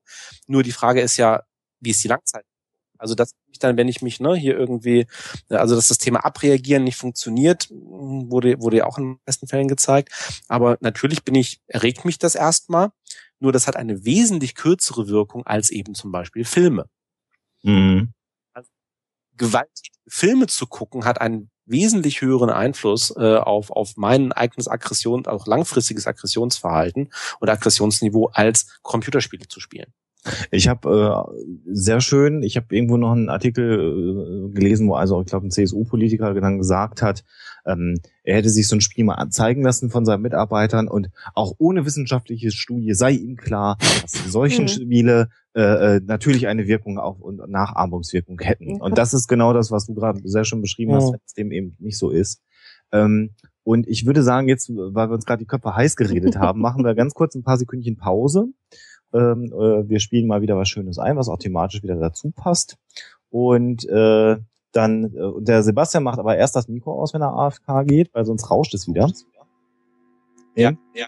Nee, mach's, nee, mach's, äh, mach's wieder an, weil jetzt rauscht es ganz toll. Jetzt habe ich es wieder angemacht. Freunde. Ja, ist besser, weil sonst war Brummen auf, auf der Leitung. Okay. okay. Aber dafür kein Rauschen. Ja, ich bin dann, also. Wir hören uns in Musik. drei Minuten 54 wieder. Bis gleich. Tja, da sind wir wieder. Uhuhu. Uhu. Der da?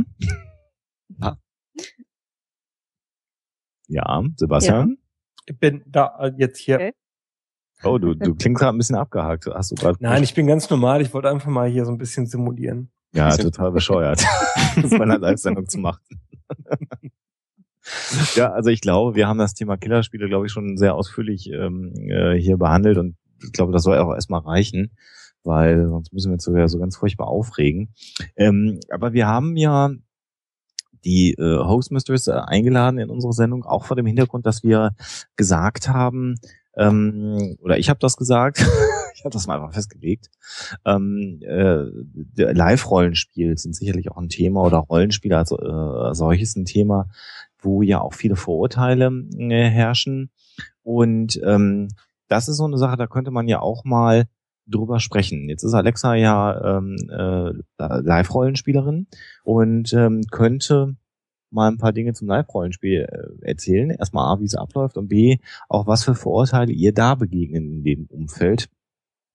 Ähm, mhm. Vielleicht machst du das mal. Also ich, ich kann mich da äh, langsam rantasten und mal sagen, ähm, dieser Begriff der Distanz, den du vorhin äh, aus dem Artikel zitiert hast, ja, wo man quasi beim äh, Anschauen eines Filmes mehr Distanz hat als beim Computerspielen ähm, äh, und äh, dann entsprechend weniger Distanz, ähm, wenn du dann in ein Rollenspiel eintauchst, noch weniger Distanz, wenn du das als Pen-and-Paper-Rollenspiel machst. Das heißt, du sitzt am Tisch, äh, jemand äh, leitet quasi eine, eine äh, Spielrunde, erzählt eine Geschichte, die anderen haben sich Rollen ausgedacht, die sie spielen, meistens nur durch Sprechen, die Regeln werden durch Würfeln ähm, eingehalten. Ähm, das ist eine weitere Steigerung. Und die nächste Steigerung des Ganzen, wenn du so möchtest, ist das Live-Rollenspiel. Das bedeutet nämlich nichts anderes, als dass du diese Geschichten, die du äh, beim Computerrollenspiel oder beim Pen-and-Paper-Rollenspiel hast, ähm, so umsetzt, dass du dir ein tatsächliches Kostüm anziehst, äh, dass du tatsächlich irgendwo auf einer Burg herumläufst und ähm, deine Rolle eben so spielst, dass du die Handlung direkt ausführst. Das heißt also, dass du auch kämpfst mit entsprechend äh, gepolsterten Waffen, damit es da keine Verletzten gibt. Ähm, aber in der Regel ist das eben einfach nur eine Steigerung eines Pen-and-Paper-Rollenspiels. Mhm. Beschreib noch mal ein bisschen ausführlicher. Also wie, wie, wie muss sich derjenige, der das noch nie gemacht hat, das Ganze vorstellen? Mhm. Also man stelle sich die Szene vor, es treffen sich ja zwischen 50 und äh, in Deutschland ist, glaube ich, so das größte ähm, Live-Rollenspiel Spiel. Ich weiß jetzt nicht, man möge mich schlagen, wenn es nicht stimmt. Ich weiß nicht, ob es das Mythodea oder das Drachenfest ist, mit äh, wahrscheinlich dreieinhalbtausend äh, Spielern. Ähm, treffen sich dann auf einem Gelände, auf einem festgelegten, übernachten da entweder auf einer, in einer Jugendherberge oder am Zelt oder wie auch immer, laufen da im Kostüm rum und erleben eine Geschichte, die eine Spielleitung sich ausgedacht hat. Die Spielleitung hat, ähm, ähnlich wie man das beim Computerrollenspiel und beim Pen and Paper auch kennt, ähm, Charaktere, die sie steuert, die also die Geschichte voranbringen. Und mit denen interagieren dann die Spieler, die sich, wie gesagt, im Vorfeld alle selber einen Charakter erschaffen haben. Das heißt, sie haben sich hingesetzt und geschaut, was möchte ich denn gerne spielen? Möchte ich einen Ritter spielen, einen Edelfräulein, einen Heiler, einen Zauberer, was auch immer. Und ähm, die äh, versuchen dann eben eine Geschichte ähm, voranzubringen, zu interagieren untereinander und mit diesen Nichtspielercharakteren und äh, man sagt immer so schön, es gibt dann einen Plot, das heißt, es gibt eine Handlung, die von der Spielleitung eben erfunden worden ist und äh, dieser Plot muss gelöst werden. Mhm. Äh, da gibt's ja auch viele Vorurteile. Also da gibt's ja auch Leute, die dann behaupten, äh, Live-Rollenspieler würden die äh, Realität aus den Augen verlieren würden, dann tatsächlich irgendwann glauben, sie hätten magische Fähigkeiten oder äh, andere Dinge. Ähm, wie ist das? Ist man sich dessen bewusst, dass man eine Rolle spielt oder ist es dann so, dass man also irgendwann tatsächlich glaubt, man ist eine Edeldame am Hofe oder man ist ein Magier oder sonst Also die Vorurteile sind erstmal die äh, gleichen, die du halt beim Pen and Paper Rollenspiel auch hast. Das wird in diesem Auf, äh, Aufsatz, den ich vorhin genannt habe, auch ganz schön deutlich. Äh, also dieser Realitätsverlust, der ist den ähm, Spielern solcher Rollenspiele schon immer vorgeworfen worden. Das Ganze ist extrem abgegrenzt. Das heißt also äh, meistens äh, ist das ein Wochenende, das gespielt wird, von Freitagabend bis Sonntagvormittag. Das heißt also, die Leute reisen aus den verschiedensten Teilen des Landes äh, im Laufe des Freitags an, suchen sich dann ihre Klamotten zusammen und äh, werfen sich also irgendwie richtig in Schale. Dann kommt irgendwann eine Ansprache der Spielleitung, wo genau nochmal die Regeln festgelegt werden, nochmal Sicherheitshinweise erfolgen. Und äh, dann ähm, geht es, äh, man sagt dann in Time, also geht es dann ins Spiel. Und genauso ist es so, dass dann im Laufe der Samstagnacht oder spätestens so am Sonntagvormittag ähm, wieder Outtime gegangen wird. Das heißt also, du begibst dich dann wieder in die Realität. Und äh, meistens ist das, weil das Ganze auch irgendwie relativ anstrengend ist, ein total schöner Moment. Also du hattest das ganze Wochenende irgendwie furchtbar unbequeme Klamotten an, oft.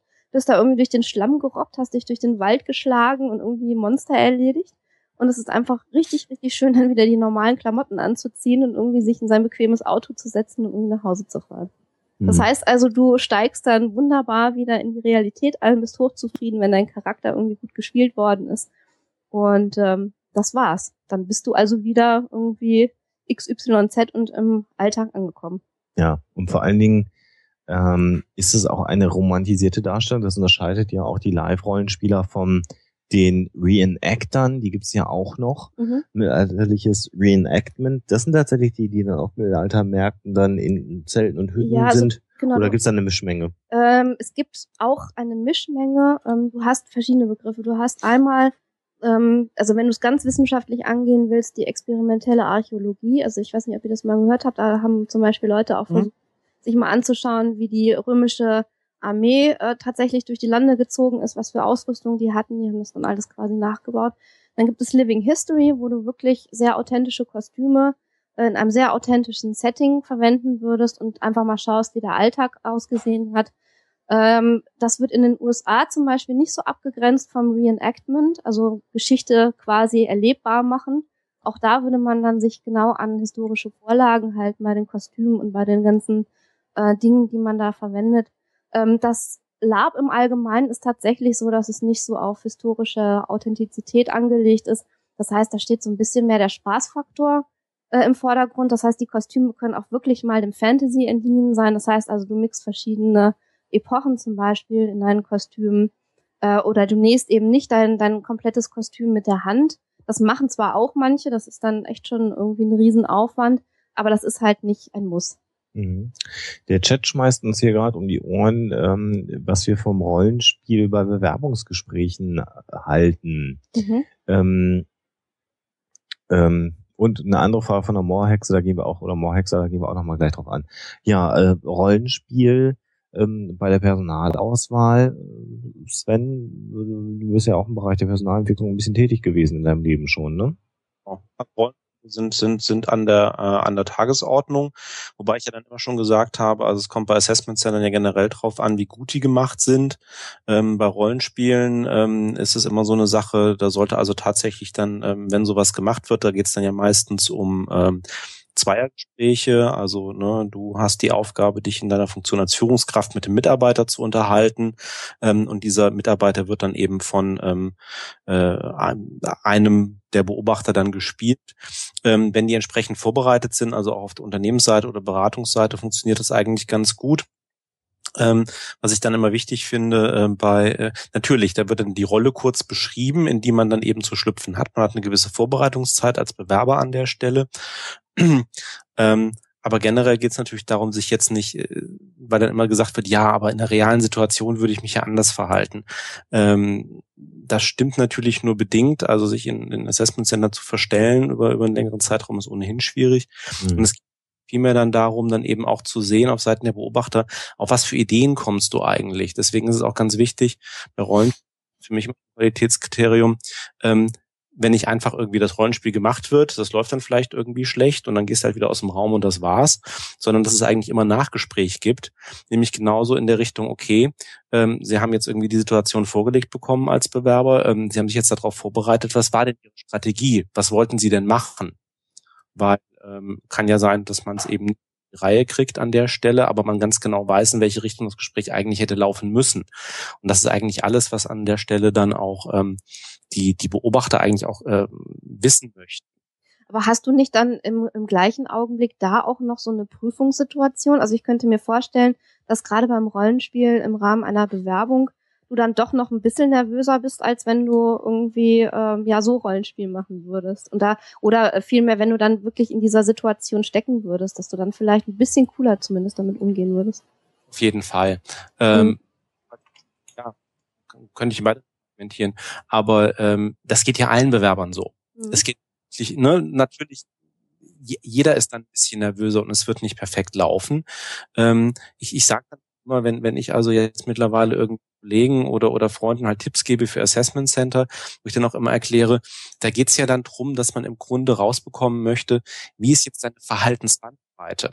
Also gerade in Rollenspielen, ich plaudere jetzt mal ein bisschen ganz kurz aus dem Nähkästchen, äh, gerade bei so Personalgesprächen geht's ja im Grunde nur in zwei Richtungen. So nach dem Motto, wie hart kann ich sein? Äh, im Sinne von, kann ich Dinge vorgeben, kann ich auch hartes Feedback geben, kann ich, kann ich meine eigene, kann ich meine eigenen Ziele durchsetzen. Auf der anderen Seite natürlich auch, wie nett kann ich sein? Also wie gut Beziehungen gestalten. So. Und ähm, da ist es dann eben so, dass natürlich ein erfahrener Rollenspieler auf der anderen Seite sich dann auch darauf einstellt und sagt, okay, du hast da jetzt eine knifflige Situation, die du lösen sollst. Und dann gibt's dann halt die Leute, die gleich dann eben sozusagen da reingehen als Bewerber mhm. und halt irgendwie auf den Tisch hauen. Und dann sagt dann der Rollenspieler, okay, dann schnapp ich halt meine Rolle erstmal ein und lehne mich halt zurück und spiele jetzt halt die beleidigte Leberwurst, um mal zu äh, gucken, ob die Person denn eben auch dann da erstens da kommt und zweitens auch mal so Ansätze zeigt, dann so ein bisschen wieder aus meiner, aus meiner äh, hier äh, aus da raus zu. Sehr blocken. Hm. Ja. Wenn mir halt jemand am Anfang sehr kommt und sagt so auf die kumpelhafte Art, dann gehe ich da halt auch drauf ein, dann versuche ich den halt mal über den Tisch zu ziehen und dann gucke ich mal, ob der Bewerber dann einem gewissen Punkt dann halt dagegen hält und sagt, okay, bis hierhin aber nicht weiter. So. Mhm. Da, da gibt es jetzt keine perfekte Lösung. Also ich kenne auch sehr viele Assessment Center, wo es genau aus diesem Grund auch zwei Rollenspiele gibt, die also auch dann zum Teil an unterschiedlichen Tagen stattfinden, wo es dann auch Feedback gibt nach dem ersten, wo man dann sagt, pass auf, ne, wir haben auch durchaus gesehen, okay, du hast jetzt hier sehr auf hart und so etc., kannst du auch ein bisschen weicher. Ne, und dann kann man das entsprechend am äh, äh, auf der anderen Seite dann eben nochmal aus, die, das Rollenspiel ist ja auch ein beliebtes Ding ähm, in der Psychotherapie und das funktioniert tatsächlich auch sehr, sehr gut. Also in Therapiesettings ähm, kann Rollenspiel sehr, sehr, sehr gut funktionieren. Ähm, wichtig dabei ist eben, dass es sehr strukturiert einfach auch abläuft und dann kann eine Situation auch sehr gut in einem Rollenspiel äh, funktionieren.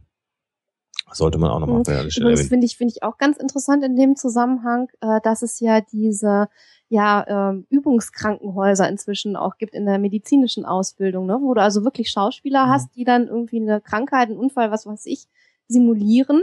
Äh, und der ähm, Arzt ins B wird dann also in diese Situation geworfen und muss dann Anamnese machen, Diagnose stellen und so weiter und dann äh, das Arzt-Patientengespräch irgendwie durchführen. Äh, und auch da ist Rollenspiel äh, ein ganz adäquates äh, ja, Ausbildungsmittel. Mhm. Seid ihr noch da? Ihr seid gerade so schweigsam. Ja, Sebastian, ja. Bitte?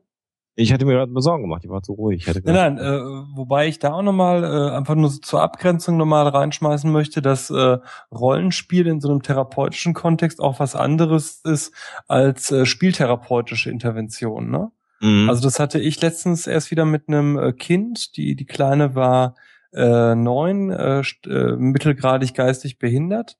Ähm, wo wir dann spieltherapeutisch Sachen gemacht haben, was was anderes ist. Also das Rollenspiel, denke ich, lebt davon, dass man Vorgaben dazu macht, wie eine Person ist, ne? Mhm. Während die Spieltherapie äh, tatsächlich aus einem spielerischen Kontext heraus ähm, verschiedene Persönlichkeitsfacetten. Also wir haben das äh, zum Beispiel letztens gemacht, da war ich dann eben äh, Garfield, der mit verschiedenen Aspekten des Mädchens, äh, das durch verschiedene Kuscheltiere bei mir dann dargestellt wurde, äh, kommuniziert hat. Ne? Das darf man an der Stelle vielleicht auch nochmal sagen, dass man das äh, nicht verwechseln sollte, auch wenn es auf den Außenstehenden ähnlich aussieht. Mhm. Ganz wichtig auch bei äh, Rollenspielen im, ähm, im, im therapeutischen Kontext vielleicht noch der Hinweis, dass da ja der ähm, Patient, die Patientin sozusagen ja vorgibt, welche Situation in einem Rollenspiel geübt wird. Das sind ja keine Situationen, mhm. die der Therapeut reinbringt, sondern das sind Situationen, wo dann jemand sagt, das würde ich gerne üben, weil da möchte ich selbstsicherer auftreten oder da habe ich ein Problem. Ähm, das ist auch nochmal ähm, äh, ein wichtiger Aspekt. Also dass da wird nichts aufoktroyiert, das sagt man übrigens gar nicht. Ne? Es, wird, es wird nichts oktroyiert. Habe ich mhm. kürzlich gelernt. Aufoktroyiert ist mhm. doppelt gemoppelt.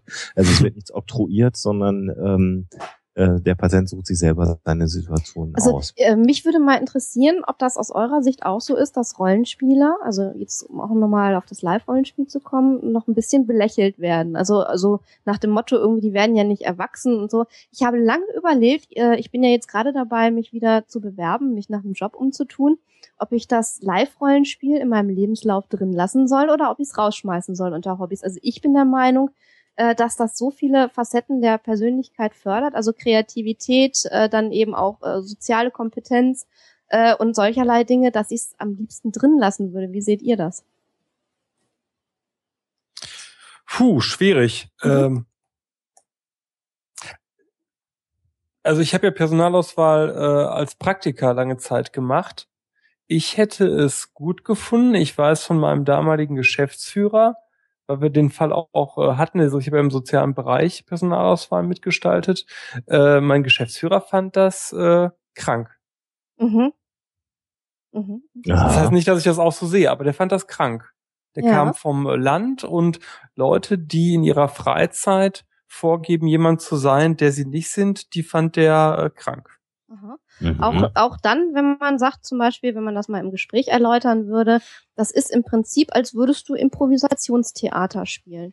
Also ich denke, kaum einer wird äh, jemanden belächeln, der in seiner Freizeit als Laienschauspieler unterwegs ist und äh, irgendwie Theater spielt. Ich glaube, das ist die die Idee, die der Alexander vorhin auch schon mal äh, eingeführt hatte, dass äh, bei vielen Menschen die Befürchtung äh, besteht, nicht trennen zu können zwischen der gespielten äh, Rolle und der Realperson. Aber warum wirft man das dann Schauspielern? Äh, naja gut, manchmal kommt das vielleicht vor, aber normalerweise nicht vor, äh, aber Live-Rollenspielern. Also, weil die Situation ist vergleichbar. Ne? Du hast zwar keine ähm, Zuschauer in dem Sinne, aber du spielst Theater, wenn du so möchtest. Ich glaube, das sind einfach die Assoziationen mit dem Thema, mhm. also mit Live-Rollenspiel, weil es ist eben nicht Improvisationstheater. Ja. Ist, mhm. ähm, also, ja. es ist, also ich würde auch spontan sagen, ähm, also es, es würde belächelt werden, also ich mhm. mache mir darüber auch selber Gedanken, weil mhm. ne, also, ne, ähm, jahrelang Computerrollenspiele, Pen and Paper, jetzt gerade wieder am Wochenende mit Freunden, zum Teil auch Freunde, die älter sind als ich, noch älter als ich, ne? ihr Jungspunde. Äh, ihr dürft ja sowas noch machen. Ja, auch, ja, auch die 70-Generation spielt Rollenspiele, warum nicht? Und und ähm, ja klar, aber live, also ich, ich muss auch ehrlich sagen, selbst für mich als langjährigen äh, Rollenspieler ähm, ähm, ähm, ähm, also ich will nicht sagen, dass ich die Live-Rollenspieler belächle, aber ich finde es ähm, interessant. also muss ich jetzt mal ganz so ehrlich sagen. Also, also, also selbst, selbst ich konnte mich dazu noch nicht durchringen. Aha. Hm? Warum? Weiß ich nicht. Ähm, also ich würde verstehen, wenn du sagst, das ist unfassbar viel Aufwand. Also du steckst da total viel Geld rein, du haust dir da unglaublich viel Zeit um die Ohren. Also es gibt Leute, die sind da echt irgendwie ähm, ja gut dabei. Also wenn sie nicht gerade irgendwie auf Live-Rollenspiel sind, dann äh, basteln sie irgendwie an ihren Waffen oder an ihren Kostümen. Äh, also das ist mit Sicherheit ein Faktor. Du hast da, äh, musst da unfassbar investieren, Zeit und Geld, wenn du das wirklich machen willst. Das, ähm. das würde mich noch nicht mal äh, davon abhalten. Ich meine, ich habe auch eine, äh, eine maschinelle äh, Druckmaschine im Keller mhm. stehen, ja. Also und und irgendwelche, also ich muss auch gestehen, ich habe tatsächlich auch so zwei oder drei Stücke irgendwie an Live-Rollenspiel-Kostüm irgendwo mal hängen, mhm. so weil irgendwie ach geiler Wollmantel oder sonst irgendwas. Ne? Äh, ähm, also das fand ich eigentlich durchaus interessant und äh, da geht ja fast fast schon dann manchmal in Richtung Reenactment dann doch mhm. wieder, wenn man dann sagt, ne, also wie, genau. äh, wie will ich das gestalten? Ähm, und ich muss auch gestehen, auf irgendwelchen Cons dann, also selbst irgendwie äh, hier, ähm, ähm, ähm wie heißt's hier, ähm, jetzt komme ich doch nicht auf den schönen Fachbegriff, ne? Hier ähm, ähm, ähm Verkleidungen auf Cons. Ähm, Wandlung oder was meinst du? Nee, also generell, also noch nicht mal Rollenspiele, aber halt äh, ne, so ähm, äh, dann entsprechend eben auch zu sehen, finde ich auch spannend. Ne? Aber mhm. das nicht unbedingt, ich weiß nicht, also es ist, glaube ich, genau diese Frage, ne, wo ziehst du für dich selber auch die Grenze? Wie nah mhm. willst du ran? Genau das, genau. was du beschrieben genau. hast. Mhm. Ne, wo du halt sagst, okay, am Tisch zu sitzen mit meinen Freunden, das mhm. gemütlich irgendwie bei, bei, bei, bei, bei mhm. Bier, Wein etc. zu machen, schön. Mhm. Ähm, dann wirklich draußen rumzuspringen und mich dazu exponieren, ist mir dann vielleicht irgendwie Mhm. mhm. Also äh, auch um das nochmal ähm, zu erläutern, das hatte ich äh, vorhin äh, nicht getan. Es gibt verschiedene Regelsysteme, die auch in ihrer ähm, ja, Ausprägung durchaus unterschiedliche Konsequenzen haben. Also es gibt einmal ähm, Live-Rollenspieler, die nach einem festen Regelwerk spielen. Das heißt, du hast da auch ähm, ähnlich wie beim Computer oder Pen and Paper irgendwie ein Punktesystem und du kannst dann halt, äh, wenn du einen Magier spielst, irgendwie bestimmte Zauber und haust dann den Leuten irgendwie einen Punktewert um die Ohren äh, im Kampf oder im Ritual oder was auch immer. Es gibt aber auch, und das ist dann äh, so die, die ultimative ähm, Live-Rollenspielgeschichte, finde ich, äh, das Regelsystem, du kannst, was du darstellen kannst oder ja. du kannst, was mhm. du kannst. Ja. Ähm, da geht es dann wirklich nur noch darum, wie gut bist du in deiner Wirkung auf die anderen Spieler, wie viel Mühe gibst du dir. Äh, das heißt also, das, ich kann das schon verstehen, dass das teilweise albern wird. Also um mal das Beispiel zu nehmen, irgendwie drei Magier wollen irgendwie ein Ritual durchführen, dann sind die teilweise wirklich irgendwie einen halben Tag unterwegs, um sich die Utensilien zu besorgen, die sie dafür verwenden wollen, ähm, dann irgendwie irgendwelche Kreise zu ziehen und dann irgendwie so ein Ritual durchzuführen. Ähm, und da hast du dann natürlich irgendwie so die volle Ladung an Vorurteilen. Also das sind alles Satanisten, das sind alles irgendwie durchgeknallte Leute, die irgendwie unter Realitätsverlust leiden und so. Also das sind schon Sachen, die man sich dann ganz häufig anhören muss. Also ich will an der Stelle ja, wer möchte? Sven? Äh, Sebastian? Nee, Sebastian. Ich kann die, die Frage von, von dir, Alexa, warum ist das äh, immer noch ein bisschen stranger, mal anekdotenhaft beantworten. Ähm, es war 1999, es war kurz vorm Abi und ich hatte einen sehr guten Freund, der Labs gemacht hat. Und wir waren mit äh, vier Jungs und ein paar Mädels in einem Irish Pub mit dem äh, klaren Ziel, äh, Mädels anzubaggern. Ähm, und auf einmal fing mein sehr guter Freund, nennen wir ihn mal Hans, der eben äh, Live-Rollenspiele gemacht hatte, mit dabei. Und äh, mitten so in unsere Anbaggerei kamen wir irgendwie drauf zu sprechen, wie das letzte Wochenende war. Und Hans erzählte dann auf einmal, wie er im Wald äh, Orks gegenüberstand und wie scheiße das alles war und äh, wurde immer lauter und so. Und äh, nach einer Viertelstunde Monolog, das war der Punkt, nach einer Viertelstunde Monolog darüber, wie scheiße das mit diesen Orks in dem Wald war, waren die Mädels auch wieder am Nachbartisch. Schade, dumm gelaufen. Ja, nicht die richtigen also, Mädels. Also ja, ich, hätte, ich hätte das total nachvollziehen können. Ich hätte da wahrscheinlich irgendwie, weiß ich auch nicht. Also wir, wir, wir hatten das, wir, wir hatten das auch schon, äh, muss ich gerade auch mal erzählen, vor allem, weil ich weiß, ähm, also eine, eine, eine gute Freundin, mit der wir auch seit Jahren, die auch in so einer Rollenspielgruppen drin ist, ist auch im Chat. Ähm, äh, wir hatten tatsächlich das schon, dass wir uns dann mal äh, tatsächlich in der Öffentlichkeit über unsere Pen und Paper Rollenspielrunden, wo wir unter anderem dann eben auch mal Cthulhu spielen, äh, unterhalten haben. Ähm, ja, ja. Sebastian ist gestorben. Ja, nee. Cthulhu-Tagen. Nein. Ähm, jedenfalls äh, dann so, ja, und äh, weißt du noch, und wo wir da eingebrochen sind und dann irgendwie so, ne, morgens dann irgendwie im Supermarkt in der Schlange, ne, wo wir da eingebrochen sind und dann sind da irgendwie die Polizisten gekommen und die mussten, da mussten wir die Zeugen beseitigen und dann, mhm. dann kriegt man dann schon irgendwie so ein paar Blicke. Also, ähm, ja. Also da, man kann es ja ich ähm, noch, noch weiter auf die Spitze treiben, noch mehr auf die Spitze treiben. Ich war letztes Jahr und, und mein Mann schlägt mich gerade hier irgendwie. Ich würde auch gerne, ich weiß, sehr gerne mal was sagen. Lass mich das eine noch erzählen, dann darfst du. Mit einer Gummi Keule ähm, und würfelt dabei einen W6. W20, W20. Okay. Ähm, ich war letztes Jahr auf einem Live-Rollenspiel der etwas anderen Art, also kein Fantasy-Lab, sondern das Theater mhm. der Vampire. Nein, ja. nein, das war es nicht. Es war das Theater der Vampire. Also Theater der Vampire in einem Wort.de kann man auch mal gucken, wie was das ist. Ähm, und und äh, da war es tatsächlich so, dass wir einen One-Shot gespielt haben. Das heißt also ein ähm, Rollenspiel für einen Abend. Das heißt, jeder hat eine feste Rolle, die vorher festgelegt war, zugewiesen bekommen. Musste die dann darstellen. Die sind auch zugelost worden, die Rollen. Und äh, das Ganze hat also mitten in München stattgefunden. Das heißt, du bist rollenspielenderweise äh, durch München gezogen und wir hatten da echt Situationen, äh, wo die Leute, glaube ich, wirklich uns für geistesgestört gehalten haben, weil zum Beispiel ein Mädel, mit dem ich in der Gruppe gespielt habe, äh, irgendwie äh, in ihrer Rolle stehen hatte, dass sie also irgendwie alle fünf Minuten einen Nervenzusammenbruch kriegt auf offener Straße irgendwie und dann auch tatsächlich rumheulenderweise irgendwie durch München gezogen ist. Und das ist natürlich schon echt hardcore.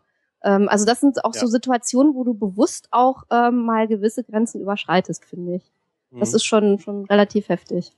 Also was ich eigentlich die ganze Zeit loswerden ja, will, bitte. ist also zum einen die Frage aus dem Chat von der Moorhexer, ähm, wie, ob das nicht unfassbar viel Geld kostet, zunächst mal aus persönlichem Interesse. Ja. ja. aber zum Einstieg muss man nicht furchtbar viel Geld ausgeben. Ja, aber die äh, Cons sind relativ teuer geworden. Also du zahlst für so ein Wochenende immer gut und gerne irgendwie schon 100 Euro. Ja. Also das, das muss man ich, berücksichtigen. Schon, dann bist du noch nicht angereist, ne? Also, dann also es ist schon ein kostenintensives Hobby. Und ich glaube, auch das ist befremdlich. Auch da fällt mir wieder ein anderer Freund ein, ich nenne ihn mal äh, Björnken äh, der dann Faust, erzählte, das dass er irgendwie 1200 Mark damals ausgegeben hat für irgendwie ein Kettenhemd. Mhm. Und du überlegst dir, Alter, 1200 Mark, hast du eine Ahnung, wie viel Whisky Cola ich dafür kriegen würde? ja. Also das also ist so, also was ich damit sagen will, das ist so Oder wie viel Magic the Gathering Booster Packs, mein Gott. Ja, was, ja, ich, was, ich, was, was ich sagen will, wie fernab das von dem Alltagserleben und der Alltagsfreizeitgestaltung vieler Menschen ist. Was, das ist ja gerade das Witzige. Ja, also ja. was was ich noch loswerden wollte, ist, dass ich ja selber auch mal an einem Con äh, teilgenommen habe. Also Alexa hatte mich dann doch überzeugt, auch mal äh, mitzufahren. Ich habe dich quasi mitgeschleift. Ähm, ich mache das nicht im Moment oder oder oder habe das dann wieder dran gegeben, weil es mir A tatsächlich auch zu kostenintensiv war und B ähm, weil mir dann irgendwann auch die Zeit gefehlt hat. Das hat auch was mit meinem Job zu tun, mit Wochenendarbeit und dann hast du mal ein Wochenende im Monat fahren, fährst dann auch noch auf den Con, wo du ja wenig schlafen kannst. Ähm, also das ist eine, eine andere Schiene. Aber was ich tatsächlich festgestellt habe, also ich bin auch ein, ein begeisterter Pen-Paper-Rollenspieler gewesen, bevor ich angefangen habe zu podcasten. Das frisst jetzt einfach die, äh, die komplette Freizeit auf, das Podcasten. Aber wir haben sehr intensiv Rollenspiel betrieben, Pen-Paper. Ich habe früher unfassbar viel Rollenspiele am äh, PC und, und Konsolen, also ein Zeug, alles durchgespielt, Baldur's Gate, wer es noch kennt von damals. Ähm, äh, und ganz entscheidend beim Live-Rollenspiel ist tatsächlich, du, wenn es gut gemacht ist, und das war es, ohne Zweifel, das Live-Rollenspiel, auf dem wir waren. Also ich war ein äh, Priester bei diesem Live-Rollenspiel. Jetzt muss man wissen, das ist also eine Welt, wo der Priester eben nicht ähm, ähm, das Zölibat vor sich herträgt und solche Dinge, sondern äh, ich war ein, ein Priester der, der, der Mondgöttin und der also auch dafür sorgt, dass ähm, ähm, äh, also die, die körperliche Liebe, also die Energie der Mondgöttin also durchaus um das Volk kommt und wenn es nicht von alleine passiert, dann äh, beteiligt sich der Priester da auch mal selber dran. Ähm, ja, ficken, ganz genau, Herr Warteschek. Also, Bitte? Stören Sie nicht den Chat hier mit Ihren und, und sauberen Bemerkungen. Ähm, und das war sehr spannend, weil das war eine Burg in, in Ostdeutschland, da bin auf der wir waren. nächstes Wochenende wieder mit den Leuten unterwegs. Ja, aber nicht auf der Burg im Ostdeutschland. Nein. Ja. Und ähm, das Spannende daran, also es ist ja so eine so eine so eine stilisierte Welt des des Hochmittelalters oder der frühen Neuzeit eher noch viel mehr. Ich schaue hier gerade meine historische bewanderte Frau an, frühe Neuzeit. Also, also ja, also eigentlich war das Land mal irgendwie auf Spätmittelalter angelegt. Die Mädels haben beschlossen, dass wir Renaissance-Kleider irgendwie schöner finden. Ja. Also es ist jetzt Renaissance. Sucht euch aus. Also eine Zeit, in der es halt gemeines Volk gab, die, den Adel natürlich und dann äh, den, den Klerus letztendlich. Und was sehr, sehr spannend tatsächlich ist, ähm, wenn man in so einer Burg, wo dann irgendwann auch gegen Abend hin das elektrische Licht eben dann auch deaktiviert ist, wo sich nur noch Menschen aufhalten, die in der Kleidung, zumindest so wie man aus, aus einem aus einem Mittelalterfilm, sage ich jetzt mal, kennt, aber wahrscheinlich sogar noch authentischer als in diesem Mittelalterfilm äh, in der ja, Regel, äh, umgeben ist und ähm, als Priester einen Gang lang läuft. Und es gibt bei so einem Live-Rollenspiel, das muss man da auch wissen, äh, äh, eben auch Diener, die an so einem Wochenende nur die Aufgabe haben, als Diener so ein Live-Rollenspiel zu unterstützen. Ja, also nicht jeder hat da eine, eine handlungstragende Rolle. Und man läuft als Priester mit einer Laterne, in einer, mit einer Kerze in der Hand durch einen, durch einen Schlossflur. Und es geht eine Tür auf, es kommt eine Dienerin raus, die zurückprellt, weil sie sieht, da ist ein Priester, einen Knicks macht, sich verneigt. Das ist eine Form von Eskapismus, in die man tatsächlich hineinkommt. Das ist es ja letztendlich. Aber man man muss da auch selber für sich sehr aufpassen, in dem Moment, in dem man spielt. Man ist sich natürlich der Situation bewusst, aber es ist unfassbar real und das kann super gut funktionieren und macht da natürlich super viel Spaß. Und wenn das ein Con ist mit vielen Spielern, da waren also weit über 100 Leute an dem Wochenende auf der Burg, ähm, da kriegt das eine unfassbare Dynamik. Und ähm, so die Frage, aber die Geschichte, die ihr spielt, die muss es doch irgendwie, ähm, ähm, die muss sich doch irgendwie ausdenken. Man macht sich dann ja auch seine Geschichte. Und jeder, auf den man trifft, dem man eine Frage stellt, mit dem man redet, trägt ja seine Rolle vor sich her. Und es gibt eine große Agenda und deshalb gibt es halt auch ganz viele kleine Agendas. Ähm, soll nur heißen, mir fehlt die Zeit und Energie, mich da weiter hineinzuhängen. Aber grundsätzlich ist das sehr, sehr spannend und funktioniert sehr, sehr gut. Und es sind eben nicht äh, Spinner, die mit dem realen Leben nicht klarkommen, die da hinfahren, um plötzlich wichtig zu sein. Denn ich hatte so das totale Glück, als Priester völlig unabhängig zu sein. So, ich konnte alles machen. Ich durfte mit den Adligen reden, ich konnte mit den Dienern reden, ich konnte äh, zu den zu den Rittern gehen, konnte mit den Rittern trinken und wie auch immer. Ähm, wenn man aber jetzt einen Adligen spielt, dann ist man ja auch wieder in dieser Rolle total gefangen. Man hat, man, man muss dann ja auch diese Rolle wieder füllen. Und das ist wie so eine Parallelwelt, die aber nicht unbedingt dafür sorgt, dass man super, super toll ist. Also da ist so ein PC-Rollenspiel deutlich einfacher, weil da habe ich alles sehr gut für mich unter Kontrolle. Das ist beim Live-Rollenspiel anders. Und, ähm, was ich, ich würde da gern zu einer originär psychologischen Frage zurückkommen, ja, die ich der, die, die ich der Alexa äh, vor ein paar Monaten mal äh, gestellt habe. Du redest ähm, mit meiner Frau, ohne dass ich dabei bin. Ähm, auf jeden Fall. auf jeden Fall Richtige Reaktion. ja, es war im Rahmen eines Rollenspiels. So.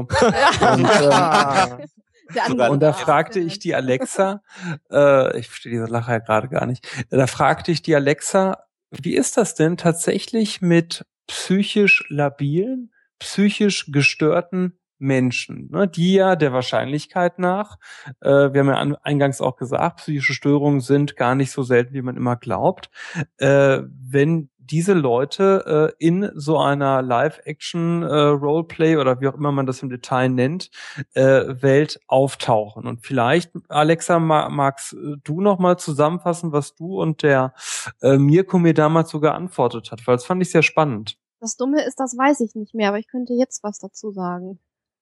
Also mir ist, ähm, seit ich Live-Rollenspiel mache, und das ist seit 2001, noch keine Situation untergekommen, wo innerhalb eines Live-Rollenspiels, und da triffst du natürlich nicht immer nur dieselben Leute, da triffst du auch mal verschiedene Leute, wo mir jemand begegnet wäre, der irgendwie äh, im Rahmen eines Spiels irgendwie einen Zusammenbruch gehabt hätte, weil es irgendwie so brenzlig ist oder weil er irgendwie Probleme hat oder so.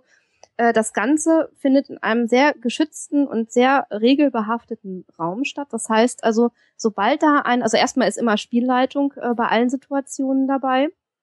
Ähm, sobald es dir irgendwie als Spieler zu viel wird, gibt es den Stoppbefehl ähm, und das Ganze äh, wird irgendwie unterbrochen. Das ist natürlich auch so, sollte man mal irgendwie im Kampf eine Blessur davon tragen. Das ist auch bei Polsterwaffen mitunter mal möglich. Ähm, also wie gesagt, ich hätte noch nicht ähm, jemanden getroffen, äh, der irgendwie offensichtlich unter einer psychischen Störung gelitten hätte. Ähm, was natürlich nicht heißen muss, dass es solche Leute nicht auch zum äh, Rollenspiel zieht. Das möchte ich jetzt nicht behaupten.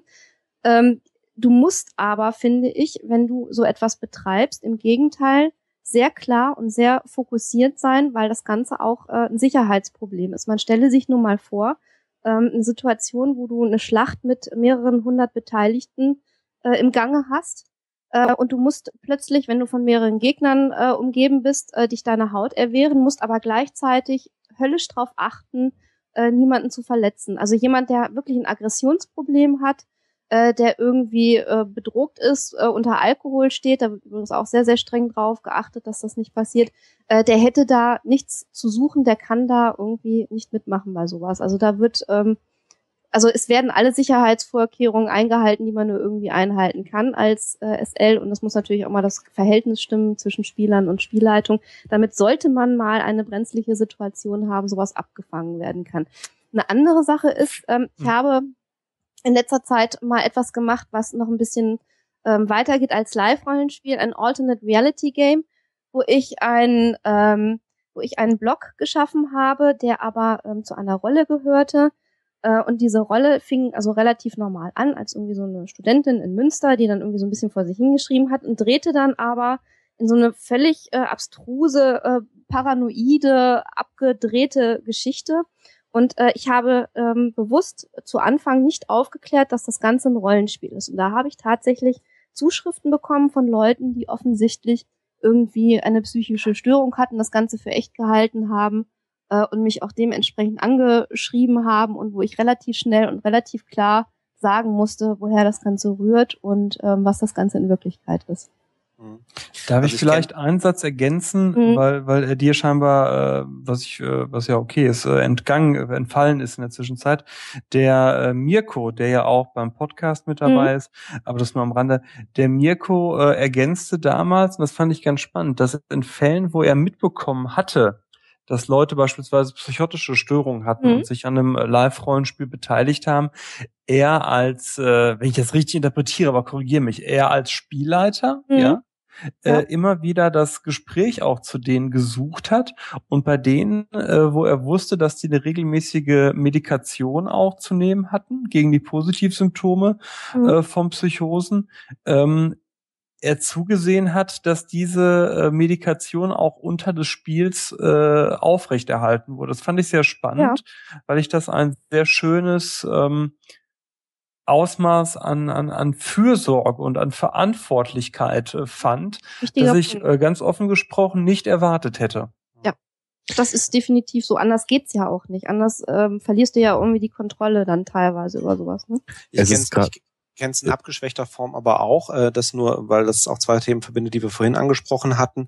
Ähm, äh, ich kenne es von, von, von Online-Rollenspielen äh, sehr stark ähm, und da gibt es auch Untersuchungen zu, dass ähm, die auch eher dazu geeignet sind, dass ähm, Leute, die jetzt psychische Störungen zum Teil, aber gerade irgendwie ähm, ähm, auch, äh, auch soziale Störungen, ähm, es denen leichter fällt dann eben auch mit anderen Menschen zu interagieren an der Stelle, ähnlich wie dann eben auch in Foren, aber natürlich dann eben viel, viel stärker eingebunden, dann eben auch in eine Gemeinschaft, wie eine Gilde oder dann eben auch gemeinsame Aufgaben, ähm, weil eben, ne, genau das, was dann eben beim Live-Rollenspiel wieder dazukommt, äh, nämlich die, die, dem Sinne ähm, die eigene Involviertheit tatsächlich als Person. Das ist halt ein etwas geschützterer Raum, in dem man sich dann eben auch ausleben kann, aber mit anderen Menschen, ähm, dass äh, zum Teil also die äh, Multiplayer äh, Online-Rollenspiele für äh, viele ähm, tatsächlich eben auch ähm, sozial eher gehemmte bis hin zu sozial gestörten ähm, äh, Spielern dann eben auch tatsächlich äh, therapeutisch äh, dann eben auch äh, quasi Selbstmedikation, würde ich mhm. fast sagen, oder eben auch selbst, beziehungsweise Selbsttherapie dann eben auch durchaus geholfen haben, dass die Leute dann eben nach und nach eben auch rausgekommen sind. Mhm.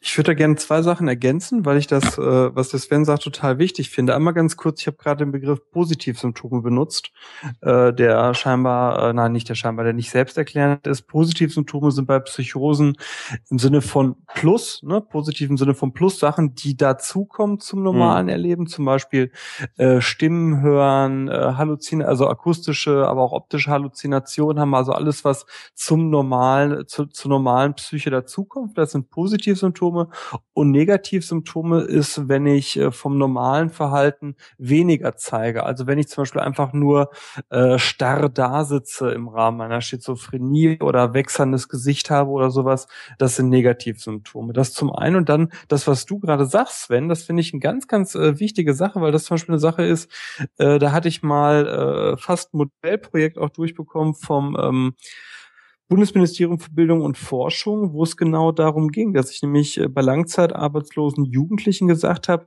dass das eigentlich pervers ist, dass die diesen äh, Multi ähm, in dem, diesen Massive Multiplayer äh, Online Roleplay Games äh, ja Fähigkeiten und Fertigkeiten zeigen, die wir ja eigentlich im Rahmen von Personalauswahl total gut heißen. Mhm.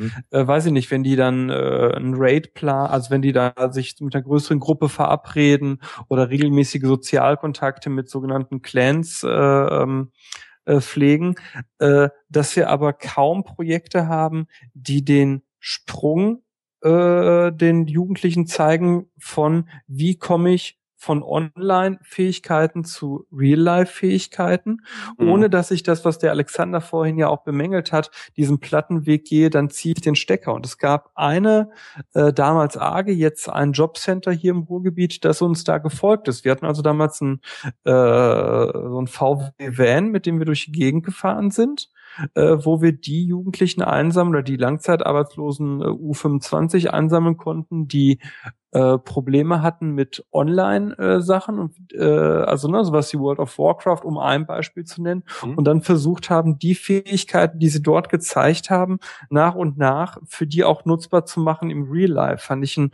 hochspannendes äh, Modellprojekt, das wir damals hatten. Mhm. Total cool. Ich kann das also auch, äh, ich habe hab, hab ich noch mehrere Jahre, also auch, äh, selber World of Warcraft auch gespielt und am Anfang eben auch auf, ich glaube, die Story habe ich schon mal erzählt, unterbreche mich, wenn ich schon mal gemacht habe, mhm.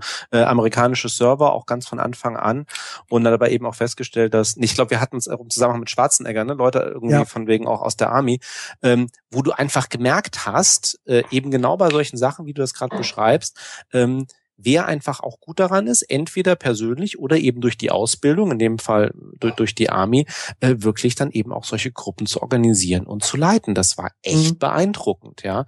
Und das wäre auch genau zu der Frage, würde ich das in, in Bewerbungen angeben?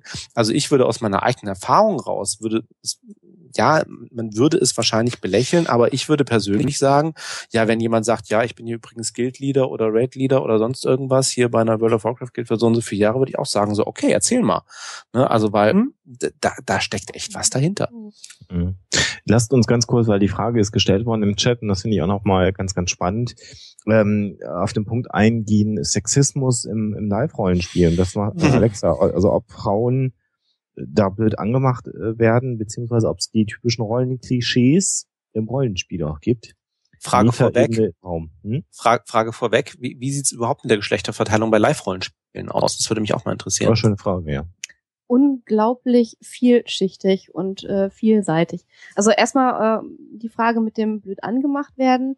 Punkt eins, ähm, Idioten hast du überall. Das kann dir in der Disco passieren, das kann dir auf dem Festival passieren, das kann dir passieren, wenn du durch die Straßen läufst.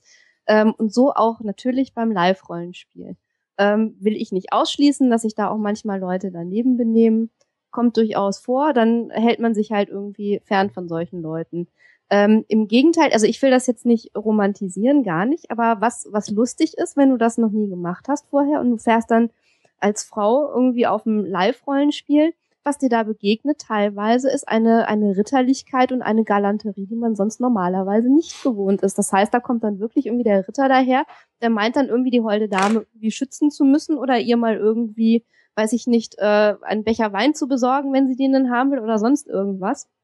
Das ist auch mal eine ganz lustige Geschichte. Mhm. Ähm, oder du hast halt irgendwie eine Situation, wo nun einer äh, irgendwie einen total ähm, groben Söldner spielt, der sich ähm, quasi schon aus rollentechnischen Gründen daneben benehmen muss, der sich dann aber äh, in einem kurzen äh, Outtime-Gespräch ungefähr gewissert, dass das nun irgendwie nichts zu bedeuten hat, äh, dass das alles okay ist äh, und dass man ansonsten irgendwie ähm, die, die Handlung unterbricht und dann halt irgendwie äh, in seiner Rolle irgendwie durchaus jemanden anpöbelt oder so. Ähm, auch das kann passieren. Also du hast da wirklich alle Arten. Ähm, es kann dir genauso passieren, irgendwie blöd angemacht zu werden, wie irgendwie sehr ritterlich behandelt zu werden. Das hast du halt irgendwie beim Live-Rollenspiel.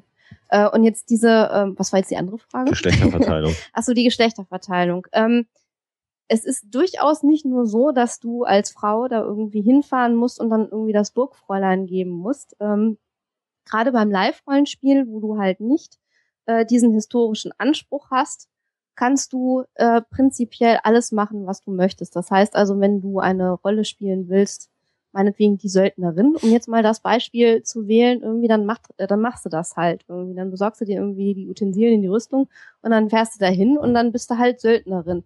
Ähm, es gibt natürlich Länder ähm, und da sollte ich vielleicht noch sagen, also das Fantasy Live Rollenspiel in Deutschland ist in den Mittellanden organisiert. Das sind also verschiedene Vereine, die sich da irgendwie äh, ja mehr oder weniger zusammengeschlossen haben zu einem ähm, ja, Kontinent, kann man schon fast sagen. Und jedes Land dieser Mittellande besteht also aus einer eigenen Orga, die also irgendwie Rollenspiele auch mal organisiert und so. Es gibt natürlich Länder, wo die Geschlechterverteilung ein bisschen klischeebehafteter ist. Also jetzt äh, nächstes Wochenende bin ich in Kirson unterwegs. Das ist ein Land, was ich schon sehr lange bespiele. Und da ist es tatsächlich so, dass Frauen keine kämpfende Rolle spielen können. Ähm, da gibt es, also da wirst du nur den Ritter und nicht die Ritterin treffen. Das ist in anderen Ländern aber durchaus anders. Aber entschuldigt, Freunde, also ich, ich tue mich immer mit dieser Sexismusdebatte ja bekannterweise schwer. Ne? Wenn wir einerseits argumentieren, dass Ego-Shooter und äh, Gewaltspiele äh, keine Auswirkungen aufs Realleben haben, möchte ich an der Stelle auch in Frage stellen, ob ein traditionelles Rollenbild, beispielsweise wenn du es in einem Lab spielst, irgendeinen Einfluss hat aufs reale Leben und damit als sexistisch zu bezeichnen ist. Mhm. Gute ja. Frage. Ja. Äh, ja. ja.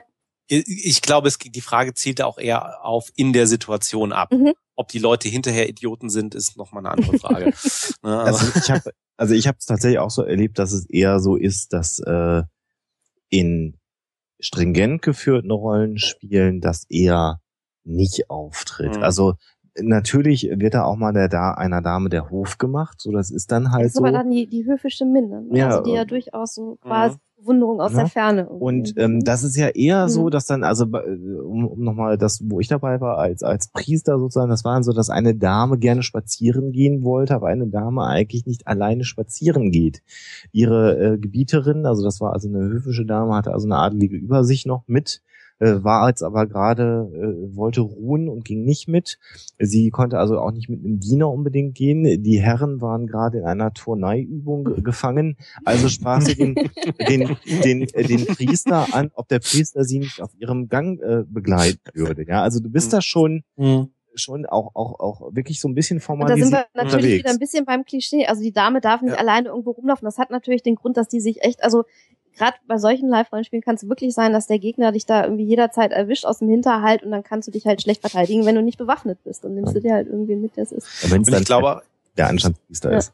Ja, ich, ich glaube halt, dass psychologisch da genau zwei Sachen zusammenkommen. Also auch wo ich noch nie dabei war, aber genau dieses, ähm, du hast natürlich, also ich stelle mir das so vor, dass du natürlich genau in diese Situation, weil du eben nicht am Computer sitzt. Du bist tatsächlich als Person, auch als Person erkenntlich dort im Live-Rollenspiel, selbst wenn du eine Rolle spielst, aber du bist da als Person.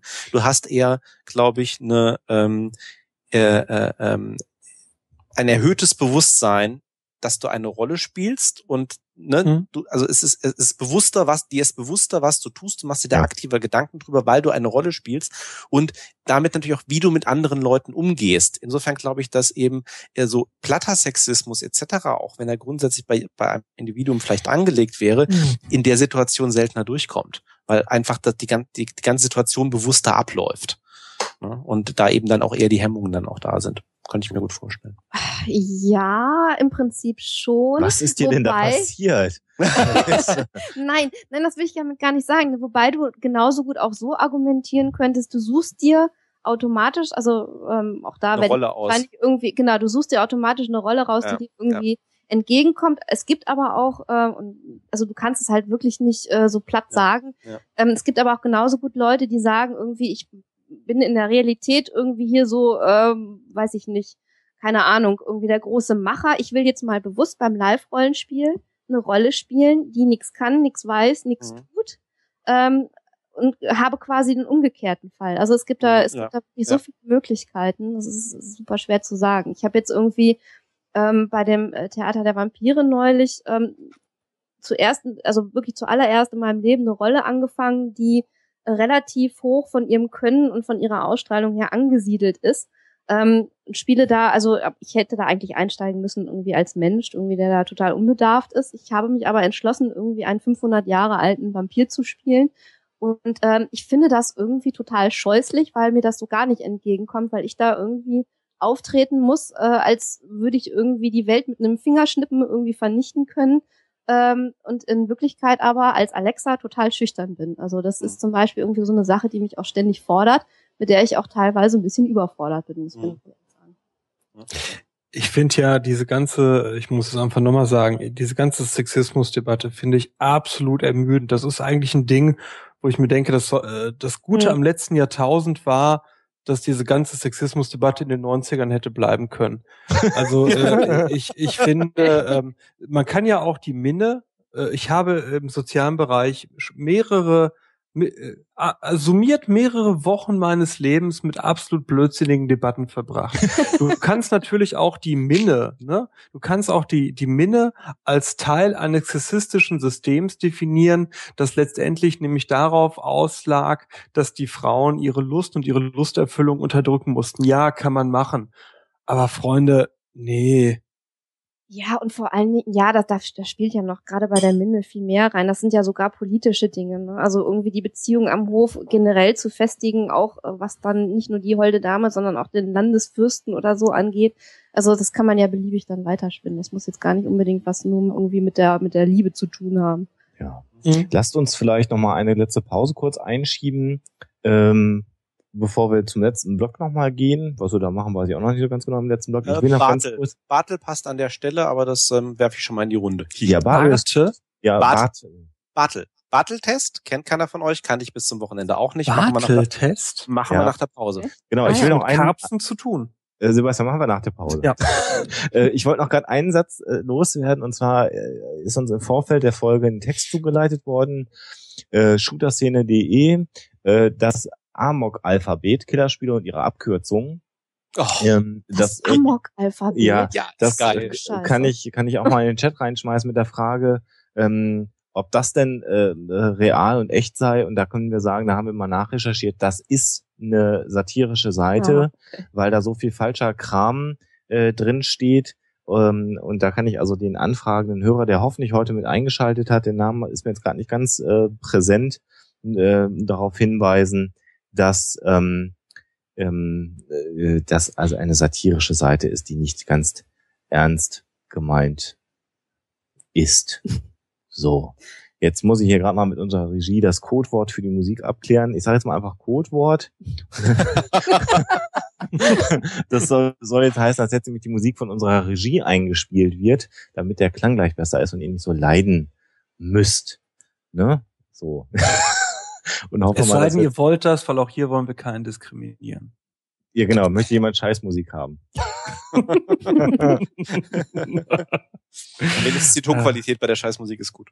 Ja, genau. So, ich hoffe jetzt mal, dass wir irgendwie gleich mal, kriegen wir denn hier Rainer verab? Genau. Was sagt denn der Rainer? Der Rainer streckt mir jetzt in Skype die Zunge raus und ich muss furchtbar auf Toilette, Leute. Achso, ich soll, ich sag da mal Tschüss, bis gleich kann das nicht mehr. Ich kann den Druck nicht aushalten. Ja, liebe Zuhörerinnen und Zuhörer. Hey, jetzt sind wir äh, erst wieder da. einmal mit Profis. Ja, einmal mit Profis, Herr Bartuschek. Furchtbar. Liebe Zuhörerinnen und Zuhörer, wir freuen uns alle, dass ihr bei den Podcastenden dabei seid. Äh, heute leider wieder mit äh, drei Männern und nur einer Frau. Aber wir versuchen natürlich alles möglichst gut hier gendermäßig aufgeteilt zu haben. Oh. äh, jetzt wollte ich gerade was gesagt haben, jetzt hast du mich durch das Gendern schon wieder total rausgekickt. Ähm, das Amok-Alphabet haben wir jetzt durchgekaut gehabt. Ja, äh, egal. Dann machen wir jetzt das Bartel-Alphabet. Nee, den Bartel-Test. Ne? Bartel-Test. Ach, genau. Ich wollte nämlich deswegen, äh, ganz schuld, Entschuldigung. Wir können ja, da wir noch quasi am Ende der Werbepause sind, noch mal ganz kurz Werbung machen an dieser Stelle für ein Podcast-Projekt aus dem Ruhrpott äh, an der Stelle vielleicht mhm. mal. Und ich schaue virtuell von Hamburg nach Herne und sage, Sebastian, du hast eine Minute, erzähl mal was. Okay, eine Minute. Wir haben hier das geilste Podcast-Projekt, das eine Region jemals gestartet hat. Es ist der Podcast. Es schreibt sich äh, großes P, großes C, äh, Podcast mit Doppel-T. Wir werden hier in äh, jeweils einer Stunde die interessantesten Themen zu den interessantesten Begriffpaaren aus dem Ruhrpott recherchieren. Wir suchen nach wie vor Leute, die Bock haben, daran mitzumachen. Äh, momentan als Chefe vom Dienst eingetragen sind die wunderbare Grün Kariert und ich. Wir freuen uns aber über jeden anderen, der mit dabei sein möchte. Ähm, wir werden am 30.09., so viel kann ich an dieser Stelle leaken, um mal hier im 21. Jahrhundert angekommen zu sein, äh, werden wir wohl mit der ersten Sache on, on air gehen. Das ist äh, das, was früher der Ether war. Äh, das heißt heute Air. Und äh, ja, ihr müsst reinhören, ihr müsst das verteilen, ihr müsst mitmachen und ihr müsst vor allem äh, Podcast mit Null statt O allerdings bei Twitter folgen. Und äh, das wird einfach fett. Und jeder von euch, der es nicht äh, hört, äh, ist nicht gut. Glück auf! Sag noch ganz kurz was, du hast noch 30 Sekunden älter, sag noch ganz kurz was zum Konzept, weil ich das finde ich wirklich spannend, was ihr da macht, weil ihr dann also das Konzept ist so, wir haben ein, ein Gegensatzpaar, zum Beispiel oben und unten. Äh, einer der Redakteure macht oben, der andere Redakteur macht unten, äh, zu jeweils zehn Minuten. Keiner kennt den Beitrag des anderen, hört ihn kurz vor Sendebeginn das erste Mal und dann wird 30 Minuten darüber diskutiert, wie der andere das Thema aufbereitet hat. Und entscheidender Dreh der ganzen Geschichte ist, es muss immer einen äh, Ruhrpott-Bezug haben und wir wollen nicht dieses chemisch reine Ruhr 2010 äh, Ruhrpott-Ding haben, sondern Ruhrpott, wie er wirklich ist. Und es ist für alle, die im Ruhrpott leben, für alle, die im Ruhrpott gelebt haben oder die gerne mal dort leben würden oder die nicht dort gerne leben würden, weil sie nicht wissen, wie es ist und woanders leben und gerne jeden ziehen würden, das absolute Must. Kommen wir zum Bartel-Test. Kommen wir zum Bartel-Test. Ja, von, die, den kannte ich interessanterweise auch nicht. Ich habe am Wochenende beim Rollenspielen erwähnt, ja, wir machen heute Abend diese Sendung zum Thema Spiele und wo dann ein lieber Freund, ähm, der Jo, sagte, ja, dann sprecht ihr doch bestimmt über den Bartel-Test. Und ich sag so, was bitte? Ja, der Bartel-Test ist tatsächlich äh, entwickelt worden von äh, Herrn Richard Bartel. Herr Richard Bartel war ähm, mit einer der Initiatoren eines der ersten äh, Multi-User-Dungeons, MATS, also Vorgänger dann irgendwie der ersten Online-Rollenspiele und Welten. Und äh, dieser Test ist tatsächlich zu Online-Spielerpsychologie. Und zwar ähm, beantwortet man, also ich schmeiß dann auch gleich nochmal ähm, einen weiteren Link in den Chat, den kann man nämlich online machen. Ähm, das sind aus einer ganzen Reihe von Fragen, kriegt man 30 zufälliger ähm, äh, zugeworfen, ähm, die man entsprechend dann nach eigenen Präferenzen beantwortet. Und was dann rauskommt, ist in der Basisversion sind also äh, Ergebnisse ähm, auf ähm, zu vier Typen, ähm, die äh, Bartel da eben definiert hat. Ähm, und zwar also im Englischen dann ähm, Explorer, Achiever, Socializer und Killer. Und zwar, was ist deine Motivation? Was ist das, was du persönlich als Spieler ähm, bei Online-Spielen, in dem Fall, man könnte es aber auch auf weitere Rollenspiele, also man kann es ohne Probleme auch auf andere Rollenspiele eben dann eben äh, auch Live-Rollenspiele ausweiten. Was ist das, was sich daran reizt? Also ist es das, also Explorer, ne, wie es so schön äh, der Name sagt, ist, also ich möchte halt die Welt erkunden, ich möchte im Grunde für meine, für mein Wissen über die Welt vielleicht auch geschätzt werden, ähm, aber es geht mir ums Entdecken. Der Achiever will eben wirklich, ich will das beste Item haben, ich will die schönsten Schätze finden äh, und wie auch immer und ich möchte dann auch irgendwie der große Held sein, ähm, der allen bekannt ist mit meinen Leistungen. Äh, der Socializer, Ne, ist klar, der macht das Ganze, weil er sich mit anderen Leuten austauschen will oder was in der Gruppe machen will, etc. Also das wird jetzt nicht unbedingt äh, äh, derjenige sein, der jetzt irgendwie dann eben so ein Solo-Rollenspiel spielt. Aber selbst da kann man sagen, gibt es auch Beispiele für, naja, also es wird ja zum Teil jetzt bei Computerspielen dann also auch jetzt äh, Knights of the Old Republic mal probiert, äh, selbst wenn du dann Solo-Kampagne spielst, dass du da also auch natürlich soziale Elemente drin hast, wo du dann also in, in stärkerem Umfang mit dann eben Nichtspielercharakteren interagieren musst und so. Ähm, und der letzte ist dann eben der Killer, so nach dem Motto, ja, ich bin hier wirklich im Wettbewerb mit anderen und ich will die quasi, ne, ich, ich bin derjenige, der hier irgendwie als, als einziger irgendwie vom Feld geht. Also Player versus Player Spiele etc. wirklich besser sein als andere. Das ist dann also eher der, der Killer an der Stelle. Und da kriegt man dann also sozusagen so ein äh, prozentuales Ergebnis raus. Also ich habe das dann übers Wochenende auch mal gemacht. Also meine eigenen Motivationen wären dann also hauptsächlich Explorer und Achiever. Also ich habe irgendwie 87 Prozent Explorer, 53 Achiever, 40 Socializer und Killer ist bei mir 20, ähm, was auch dem entspricht äh, meiner eigenen Erfahrung aus World of Warcraft. Ich mache mal PvP zum Beispiel, aber das extrem selten. Ähm, ich habe aber zum Beispiel wirklich ähm, ja die ganze Welt wirklich erkundet. Und als das Achievement-System rauskam bei World of Warcraft, das war also mein Todesurteil irgendwie für meine hm. Freizeit. Ähm, also ich habe tatsächlich dann auch äh, dann im Laufe von zwei Jahren zum Beispiel habe ich äh, sämtliche Angel-Achievements gemacht bei World of Warcraft. Also wie bescheuert ist das denn? Ne? Also ich sitze am Rechner und irgendwie mache hier virtuelles Angeln und bin da heute noch tierisch stolz drauf, dass ich meinen Salty-Titel habe. Ja, also ähm, Ne? Aber ich fand das so ganz, ich fand das so ganz nett. Also natürlich gibt es jetzt nicht zwar wahnsinnig viele Untersuchungen dazu irgendwie zu dem ganzen Thema, aber äh, ich fand das eine sehr schöne und jetzt nicht ganz, ganz äh, ähm, falsche Herangehensweise mal so ein bisschen zu erkunden, ne, wo sind so Spielerpersönlichkeiten und wie kann man es dann eben auch selber so einsortieren. Angeblich haben mittlerweile irgendwie, was weiß ich, 170.000 Leute oder so haben, haben diesen Test mal gemacht im Laufe der Jahre. Also gibt es eigentlich auch ganz ordentlich Daten. Fand ich mal ganz interessant. Also äh, guckt euch gerne mal an. Bartel-Test, also äh, B-A-T, äh, B-A-R-T-L-E, äh, findet man bei der deutschen und bei der englischen Wikipedia. Und wie gesagt, gibt's auch ein paar Online-Tests von. Fand ich ganz interessant. Ist schon drin. Was wärst du, Alexander? Wie bitte? Was wärst du? Ich glaube, ich wäre auch eher ein Explorer, glaube ich. Aber mit, mit, mit Einschlag eines, eines, eines Fighters sozusagen. Ich habe den jetzt nicht gemacht, aber so würde ich mich schon mal selber einschätzen, mhm. Wenn ich so mein Spielverhalten, mhm. was, mhm. was Computerspiele angeht und Rollenspiele angeht. Was total witzig ist, was, was so äh, Computerrollenspiele angeht, da fehlt mir absolut die Geduld. Das ist ganz, ganz schrecklich. Also ich ähm, habe da irgendwie Spaß dran, mir einen Charakter zu basteln.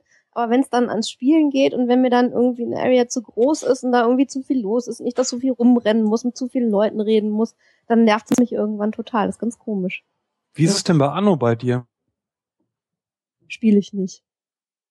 Keine Ahnung. Also ich, ich frage nicht ohne Grund, weil äh, so? diese äh, Aufbausimulation aller Anno, mhm. äh, zumindest habe ich das mehrfach gelesen, ich habe nie mit dem Softwarehersteller selbst gesprochen, äh, ja hauptsächlich für Frauen designt sein sollen. So? Habe ich mich mhm. nie mit beschäftigt. Das ist also, ja total ich, sexistisch. ja, ich gestehe Frauen zu, Frauen zu sein, in der Tat, ja. ist ja widerlich. Also wo ich gerne aufbaue, ist bei den Sims. Da habe ich mal irgendwie heutzutage. Tage damit verbracht, nur Häuser zu bauen und einzurichten. Aber irgendwie, ja. weiß ich nicht. Genau, also man, man kennt Sims das ja auch von, Genau, von Sims. Ne? Sims ist äh, ein Spiel, das zu drei Viertel von Frauen gespielt wird. Ja, gut, jetzt ist Sims natürlich auch vom Spielinhalt noch was anderes. Also im Sinne von Spiel des Lebens oder so. Also ich glaube, das ist da durchaus eine andere Demografie. Und damit meine ich jetzt noch nicht mal großartig Männer oder Frauen. Also ich glaube, das, das, das ist halt so ein bisschen was anderes. Da kommt, da kommt ziemlich viel zusammen. Äh, ne? Aber die Frage dann äh, mhm. wirklich hm. Sim, also SimCity, ach ja, neue Variante kommt ja auch demnächst raus. Ähm, Civi oder sowas, ne? Ähm, ja, mal, mal, aber ähm, auch nicht, nicht ewig. Hm. Also tatsächlich der Faktor ist ja bei uns äh, entscheidend, dass ich da keine Zeit mehr für habe. Ne? Ich würde ja, ja gerne. Also Aber du musst ja diese ganzen Podcasts machen, das ist widerlich, ne? ja, ich werde da ständig zu gezwungen. Oh Gott, furchtbar. also andere Leute würden jetzt heute Abend drei Stunden irgendwo vor einer Konsole oder sonst wo rumhängen während ich hier in der virtuellen Welt mich bewege. Ja. Was ja uns auch ganz spannend ist. Virtuelle Welt kann ja sehr real werden. Das wird ja auch gerne unterschätzt. Aber das ist, ja. Würdet ihr Podcasts als Spiel in dem Sinne definieren, dass ihr sagt, wir haben es da mit einer selbstgewählten Wirklichkeitsebene zu tun? Ja, also ich. Äh, Findest, ich hätte jetzt spontan gesagt, nein. Ich habe eben drüber nachgedacht, dass wir Radio spielen. Äh, das finde ich ganz spannend. ja, ja, ja. Also das, das war so mein, mein Gedanke am Anfang der Sendung, den ich, den ich für mich so im Kopf hatte. Eigentlich spielen wir jetzt Radio. Ähm, mhm. Und ähm, das andere, ähm, und ich glaube, da, da, da kriege ich dich gleich dazu, dass du zustimmen wirst, Alexa. Ähm, insbesondere was Hoaxilla angeht, äh, spielen wir ja schon. Und zwar spielen wir mit den Persönlichkeiten, äh, die den Podcast machen. Ähm, mhm ne, also es ist ja schon so, dass wir da so eine Art alter Egos generieren. Also ich hätte, ja, nee, das, das ist mir klar, da hast du auch völlig recht, aber ich hätte das jetzt eher so in seiner Auswirkung auf, auf die, also auf das Alltagsleben irgendwie gesehen. Und da finde ich schon, dass das irgendwie eher Realität ist als irgendwie. Ja. Das, ja, also ich glaube, das in jedem Fall. Das, also, dass, es, dass es bei uns natürlich spielerischere Elemente hat, als wenn wir das irgendwie tatsächlich profession noch professioneller machen würden. Ich wollte gerade sagen, ja, das, Vorsicht. Ja, ja. Genau, nee, nee, um Gottes Willen, ich will hier, ne, also, nee, nee, also, ne, ähm, äh, I'm unworthy. Aber, ähm, aber, ähm, gut, ne, da würde ich auch wieder Podcast-Typen so ein bisschen erscheiden. Ne? Also ich meine, sowas wie äh, das, was wir hier machen, ist ja so minimal strukturiert. Ja, wir haben uns ein Thema gegeben und so, aber es ist ja nicht durchgeplant. ist ja ein bisschen was anderes als Hoxilla zum Beispiel, ne? An ja. der Stelle. Ähm, aber natürlich, genau wie Alexa gerade sagt, die Grenzen sind natürlich fließend und wie wir auch vorher schon mal in der Sendung gesagt haben, wir, wir sind ständig in Rollen, jetzt mal mhm. psychologisch und soziologisch gesehen. Ne? Wo, wo, wo fängt da das Spielen an und wo, wo, wo, wo hört die Realität auf? Ja, ne? Klar. Also ja. insofern, klar, das ist. Also wenn, äh, wenn und die spannende Frage, was ist Realität? Ne? Also da ja. muss ich darauf verweisen, auf mhm. die äh, oh. äh, sehr geschätzte tatsächlich Kollegin Diana Menschik, mit der ich gemeinsam einen Artikel zu dem Thema eben gemacht habe, ne? Willentliche Weltenkonstruktion, mhm. Wo es eben darum geht, was passiert, wenn wir Fantasy-Romane lesen oder wenn wir Rollenspiele spielen. Mhm. Und wo Diana, äh, die übrigens, ich mache das jetzt einfach mal hier, äh, einen Roman dieses Jahr rausbringt, der ja. die oh, ja. Hüterin des Wortes ja. heißt, äh, oder Hüter des Wortes, keine Ahnung, wie, da wie kann man auch mal das den Ganze Blog gegendert ist. Worthüter, ne? Genau. Worthüter, ja. Ja, ich ähm, schmeiß gleich mal rein. Und ja, Diana hat mich in, im Rahmen dieser Arbeit am Artikel davon überzeugt, dass es tatsächlich keine Realität in dem Sinne geben muss. Ich habe immer gesagt, gut, Realität ist ein subjektiver Begriff, aber habe immer gedacht, naja, aber irgendwie gibt es doch sowas wie eine objektive Realität und habe da an der, an der, Arbeit am Artikel gemerkt, nee, vielleicht mhm. eben äh, auch nicht. Und wenn Leute sagen, äh, oder wenn hinreichend viele Leute sagen, wir leben jetzt hier in äh, dieser oder jener Fantasy-Umgebung, äh, dann ist es nicht von außen zu unterscheiden von dem, wenn sie wirklich dort leben würden.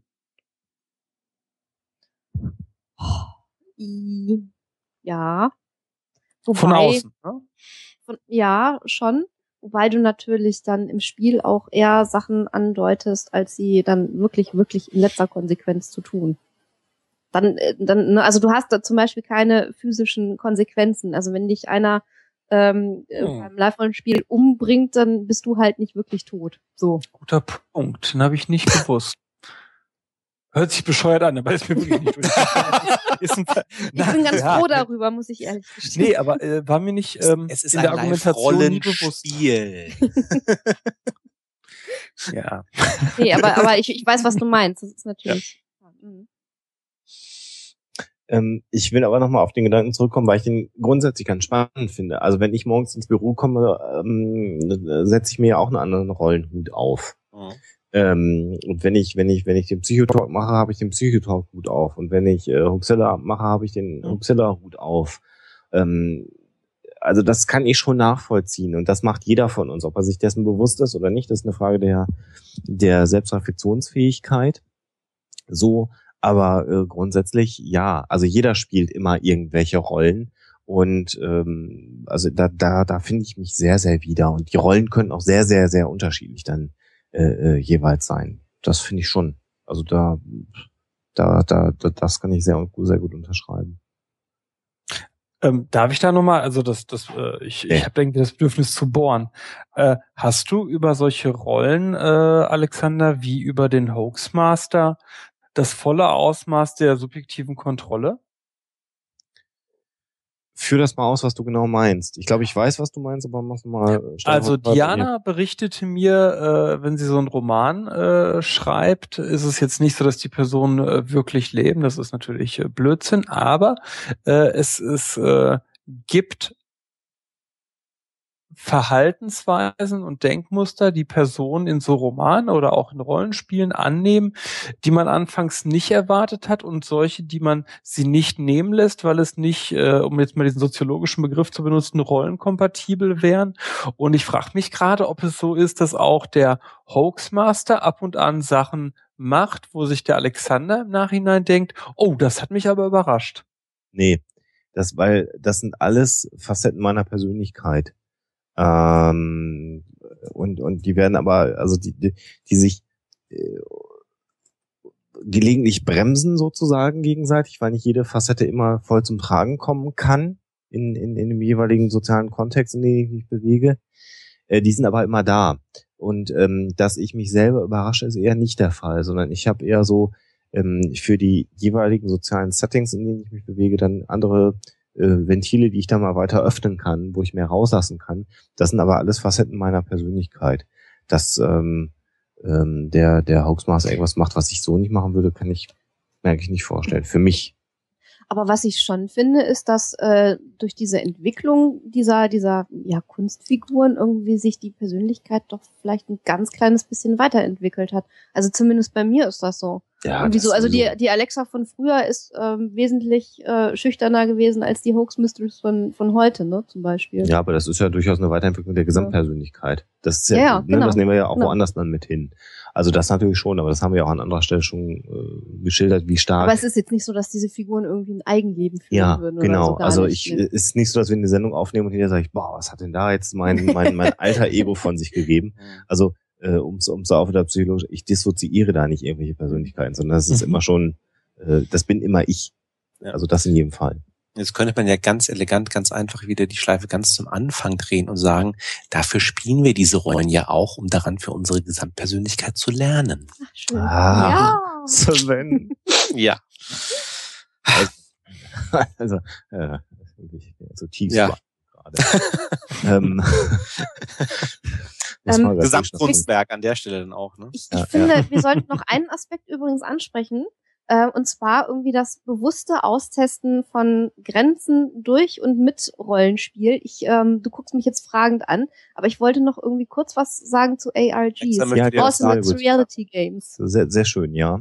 Weil du da wirklich ähm, sehr bewusst äh, die Grenzen zwischen dem, also ich möchte es nicht Realität und Fiktion nennen, sondern äh, vielleicht zwischen der besonderen Situation des Spiels und dem Alltagsleben verwischt. Ähm, das ist beim Alternate Reality Game nämlich noch extremer, weil ähm, das genau so angelegt ist, dass das Spiel in deinen Alltag eingreift und von diesem teilweise nicht mehr zu unterscheiden ist. Es gibt ähm, eine relativ große Community von Leuten in Deutschland, die das inzwischen machen. Äh, es gibt da auch eine Plattform, wo die Leute sich austauschen können. Da müsste man mal gucken, ob wir den Link jetzt irgendwie finden. Äh, ARG Reporter ist irgendwie das Forum und die Seite dazu. Da wird äh, informiert über neue Spiele, die so starten ähm, und was man da so alles machen kann.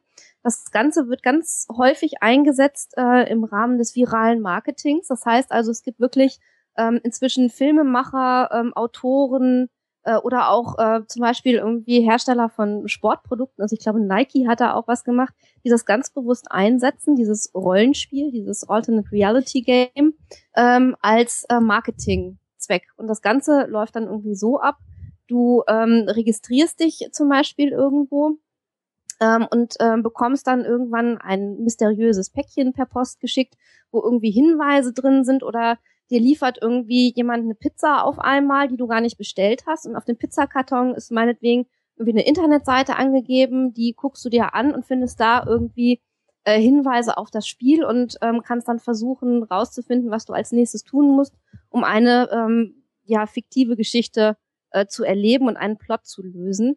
Ähm, und dieses Einstiegsloch äh, in diese diese äh, Welt des ARG die nennt sich äh, Rabbit Hole, äh, auch angelegt natürlich an Alice im Wunderland zum Beispiel. Es gibt auch irgendwie ähm, noch eine ähm, Seite, wo man sich registrieren kann, wenn man sowas mal spielen möchte. Ähm, ich weiß nicht genau, wie sie heißt, aber müsste mal gucken, irgendwie weißes Kaninchen oder irgendwie, da musst du mal schauen, irgendwie, ob du den Link kriegst. Ich gucke jetzt meinen Hoaxmaster mal an. Der versucht jetzt gerade hier, das mal rauszufinden, weißes Kaninchen. Schauen wir doch mal, ob wir da was finden. Ja, und da möchte ich an der Stelle vielleicht noch ähm, äh, einen, einen, einen kleinen Filmtipp, den hatte ich hier nämlich hier auch mir schön hingelegt. Ähm, äh, den Link habe ich jetzt gerade gefunden, den schmeiße ich in den Chat. Das heißt, folge dem genau, Kaninchen. Genau, genau. Das ist es. Das ist dann ja auch so ein bisschen, kommt ja auch in der Matrix vor. Das ist nochmal ein genau. anderes Thema. Den Film, den ich empfehlen möchte, ähm, schon ein bisschen älter, äh, ist ein ähm, ja genialer Film, wie ich finde, der genau das beschreibt, was du gerade sagst, nämlich The Game mit Michael Douglas, der ja genau letztendlich das als Story hat, was ähm, du beschreibst. Michael Douglas wird da quasi Opfer dann mhm. letztendlich in dem Film eines Alternate Reality Games, genau. was ja dann zum Ende hin ähm, etwas äh, eskaliert. eskaliert. Ja. Ich, für all diejenigen, die den Film noch nicht gesehen haben, will ich es jetzt auch nicht lösen, nee. wie die Story ausgeht. Aber das ist tatsächlich so, äh, wenn sozusagen eine alternative Realität dann tatsächlich, wenn wir bei dem Begriff bleiben, so in äh, das Leben eindringt, dass das eigentliche Leben ja völlig auf den Kopf genau. gestellt genau. wird. Also ich habe sowas mal äh, selber angetestet, aber nicht in letzter Konsequenz. Und zwar unter anderem habe ich mich deswegen dort nicht registriert, weil du sagtest, nein, ich habe keinen Bock irgendwie, die rufen dann zu jeder Tages- und Nachtzeit ja. irgendwie bei uns an und du musst dann irgendwie, äh, keine Ahnung, äh, in den nächsten Flieger steigen nach Berlin oder was, um da irgendwie ein Rätsel zu lösen. Das kann es irgendwie nicht sein. Also ist natürlich auch wieder so ein, so ein Zeit- und Aufwandsfaktor. Genau. Der Film ist von David Fincher gemacht, was also für ja eine sehr interessante visuelle Geschichte äh, äh, spricht. Ähm, also das ist mal die Filmempfehlung, nachdem wir die Buchempfehlung ja heute schon durchhaben. Nochmal The Game, ohne dass wir zu einem Film-Podcast mhm. werden wollen würden. Letztes Thema, ich schiele Nicht? so auf die Uhr. Nicht? Nö, nö, Filmpodcast. Nö, nö, das soll der nächste, das kann der fünfte Podcast werden, den wir produzieren. ein Filmpodcast. Ähm, letztes Thema, was wir ganz kurz ansprechen ähm, wollten, können wir an der Stelle auch kurz halten, weil wir da auf einen anderen Podcast hinterher verweisen können, die das sehr ausführlich gemacht haben. Haben wir anfänglich schon gesagt, der Begriff des Gamifications oder der Gamification. Ähm, da haben wir ja schon auf die ähm, sehr schöne Wikigeeks-Folge verwiesen, Folge 32. Ähm, ist ja auch schon in, in den Link hinein, in den Chat hineingeschmissen worden. Und ähm, da geht's ja nochmal bei dem Begriff Gamification tatsächlich darum, ähm, dass ja Spielprinzipien ähm, außerhalb eines spielerischen Kontextes in die reale Welt überführt werden. Und für all diejenigen, die äh, Smartphone-Besitzer sind in irgendeiner Art und Weise, die mit so Diensten rumhantieren, wie zum Beispiel Foursquare, die werden wissen, wovon ich jetzt rede. Das ist so ein ganz beliebtes Beispiel. Also das ist ähm, ein ähm, äh, Dienst, wo ich mich mit meinem Smartphone orten lassen kann und kann mich dann einloggen. Und dann ähm, bin ich an Pizzeria um die Ecke. Das äh, sagt das Spiel. Äh, und ich kann dann, wenn ich ganz oft einen Ort besuche oder wenn ich die Person bin, die den Ort am alleröftesten, ich liebe Deutsch, ähm, äh, besucht hat, ähm, dann bin ich der Mayor, also der Bürgermeister dieses Ortes und habe dann sozusagen einen Orden gekriegt. Das ist so ein Spiel, was zum einen so die Sammelleidenschaft ähm, weckt. Ähm, also man möchte natürlich überall Bürgermeister sein und zum anderen hat das aber auch so einen Belohnungsfaktor, weil man, äh, auch das habe ich gelernt und habe äh, das erstmal realisiert in der Wikileaks-Folge, weil man auch ähm, ja Boni bekommt. Also es könnte dann sein, dass wenn ich mich da einlogge, die Pizza einen Euro weniger kostet. Oder wenn ich der Mayor in der Pizzeria bin, dann kriege ich die Hälfte der Pizza bezahlt oder kriege eine Pizza ausgegeben oder einen Kaffee ausgegeben. Das heißt also, man hat so ein Spielprinzip, ohne dass es aber ein Spiel ist. Es gibt ja kein Ziel oder sowas. Und mit einem Belohnungsprinzip. Und ähm, das ist Gamification und das wird versucht und benutzt, ähm, um ja Verhaltensmuster vielleicht auch zu steuern.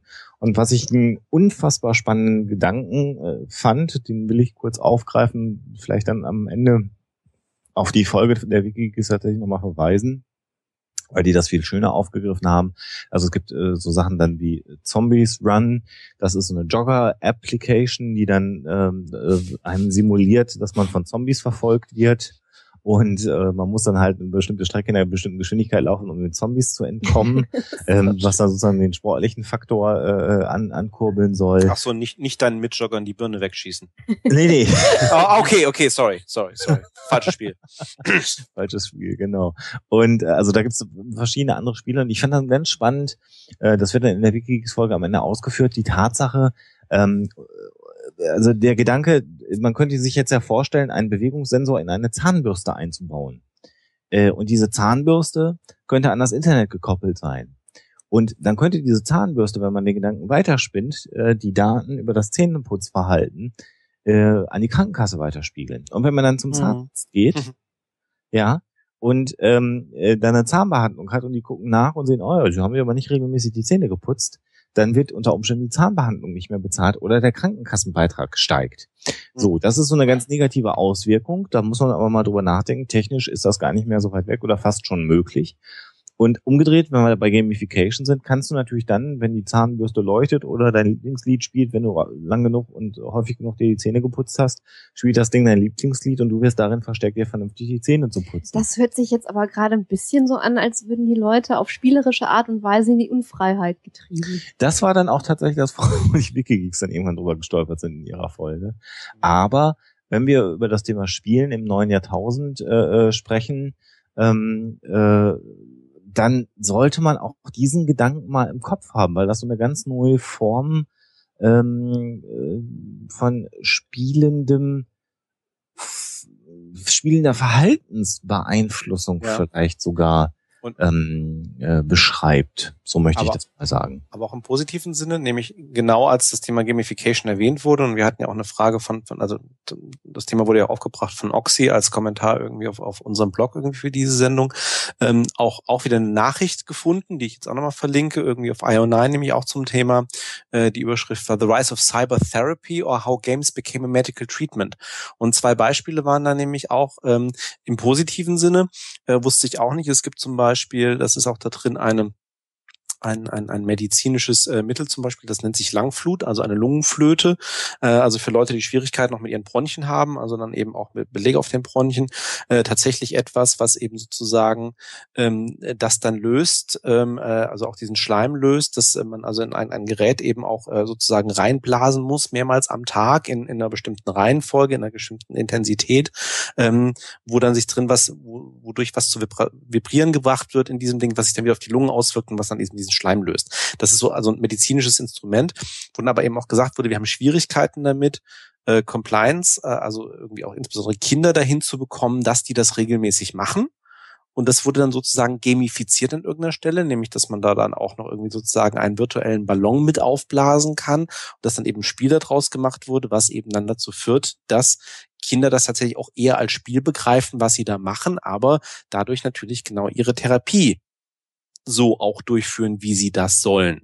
Ja. Und das ist eben nur eins von mehreren Beispielen, wie eben eine, eine ne, dass man eben etwas spielerisch dann eben auch umsetzt, äh, um eben eine positive Verhaltensänderung eben auch zu bewirken.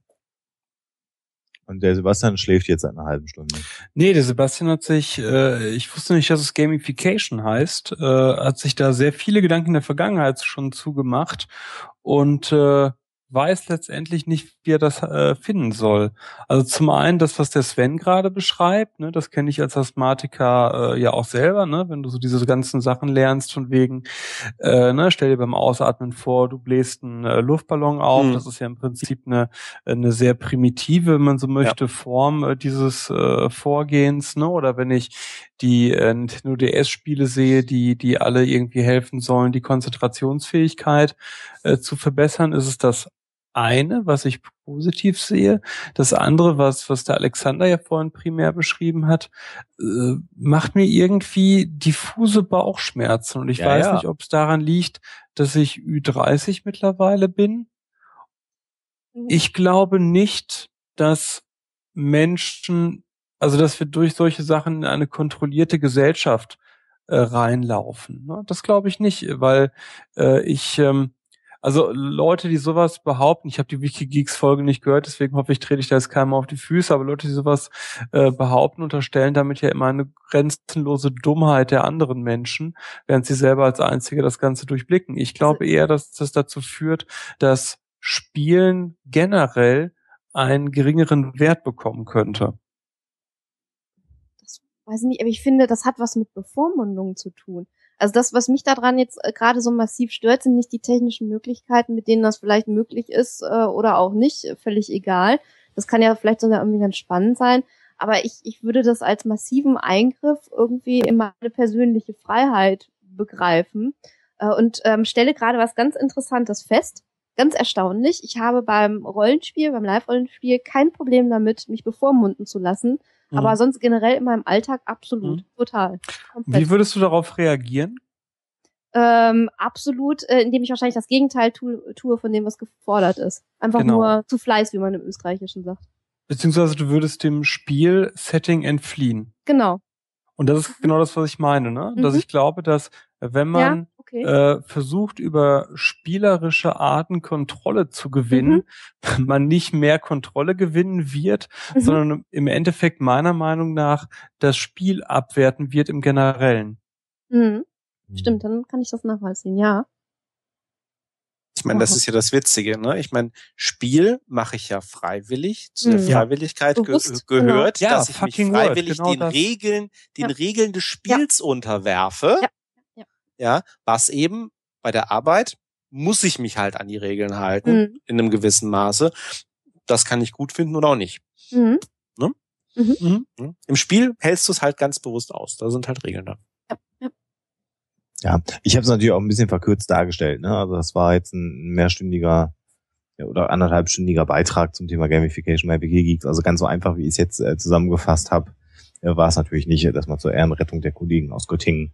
Äh, äh aber äh, grundsätzlich sicherlich äh, war das ja auch nicht der Schluss, dass man da, da zwingend hinkommen muss. Aber es wäre ein denkbarer Weg, äh, was, was gehen würde. Man muss das ja auch nicht negativ formulieren, ne? Also du, du könntest sowas ja auch durch eine positive Verstärkung bekommen. Das machen Krankenkassen ja schon, ja. Ähm, belege deine Mitgliedschaft in einem Fitnessclub und du kriegst einen Rabatt. Oder mach bei einem Fitnessprogramm der Krankenkasse mit und du musst nicht so viel Krankenkassengebühr bezahlen. Ähm, das gibt's ja alles schon. Mhm. Und da mhm. bist du selber dann derjenige, der das steuern kann, der das beeinflussen kann. Ähm, ich habe jetzt so den Fall gemacht, dass die da nicht mehr zahlen wollen. Die können auch einfach sagen, wer das macht, muss weniger zahlen und die, die das nicht machen, zahlen mehr. Äh, und dann entsteht, das ist auch im, im, im Chat äh, angeführt worden, so eine Art äh, sozialer oder tatsächlich dann schon auch fast wirtschaftlicher Druck auf dich. Und ähm, wenn dann alle Krankenkassen da ins Boot springen, was machst du dann? Ne? Also dann kannst du dich dagegen zwingen oder nicht. Mhm. Äh, der Illuminatis hört nichts mehr, sagt er. Ach so, ja, dann müssen wir das ein bisschen füllen gerade äh, und hoffen mal, dass die Regie den Herrn Bartoschek wieder zurückholen kann in den Chat. Der hat jetzt aufgelegt, noch mal gleich zurück. Also das sicherlich äh, so einer der äh, äh, Gedanken, das muss ich wahrscheinlich gleich nochmal wiederholen, wenn der Sebastian wieder drin ist im, im Chat, aber so könnte es ja funktionieren, Sven, oder? Ähm, klar, ne, also genau die Sache mit den, äh, äh, ne, welche Möglichkeiten habe ich und klar, ich habe dann die soziale Steuerung, solange es dann natürlich nicht wieder solche Effekte hat, äh, das äh, kennen wir ja auch, ähm, obwohl, nee, in dem Fall wäre es okay. Ähm, ich wollte gerade sagen, mir fiel wieder dieses Beispiel ein von ähm, ähm, erlaube Leuten, dass sie sich aus irgendwas rauskaufen äh, und plötzlich nimmt dieses Verhalten extrem zu. Ja gut, man muss es nur teuer genug machen.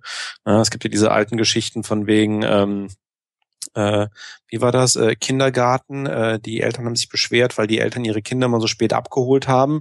Ähm, daraufhin wurde eine Strafe für die Eltern eingeführt, so nach dem Motto, wenn ihr euch euer Kind irgendwie mehr als eine Viertelstunde zu spät nach, nach Schluss des Kindergartens abholt, äh, müsst ihr irgendwie eine Kasse zahlen. Und plötzlich sind also diese zu spät abholenden Eltern, das ist halt explodiert, weil plötzlich gab's, wurde das ja sozusagen, äh, gab es ja eine Regel und es war quasi erlaubt, das zu tun, wenn man halt dafür nur Geld bezahlt. Und dementsprechend hat man ja. das dann mhm. irgendwie genommen dieses Recht. Das kann halt eben auch nach hinten losgehen. Aber im Falle von Krankenkassenkosten wäre es natürlich äh, durchaus sinnvolle Maßnahme. Also da gibt es einiges, was man.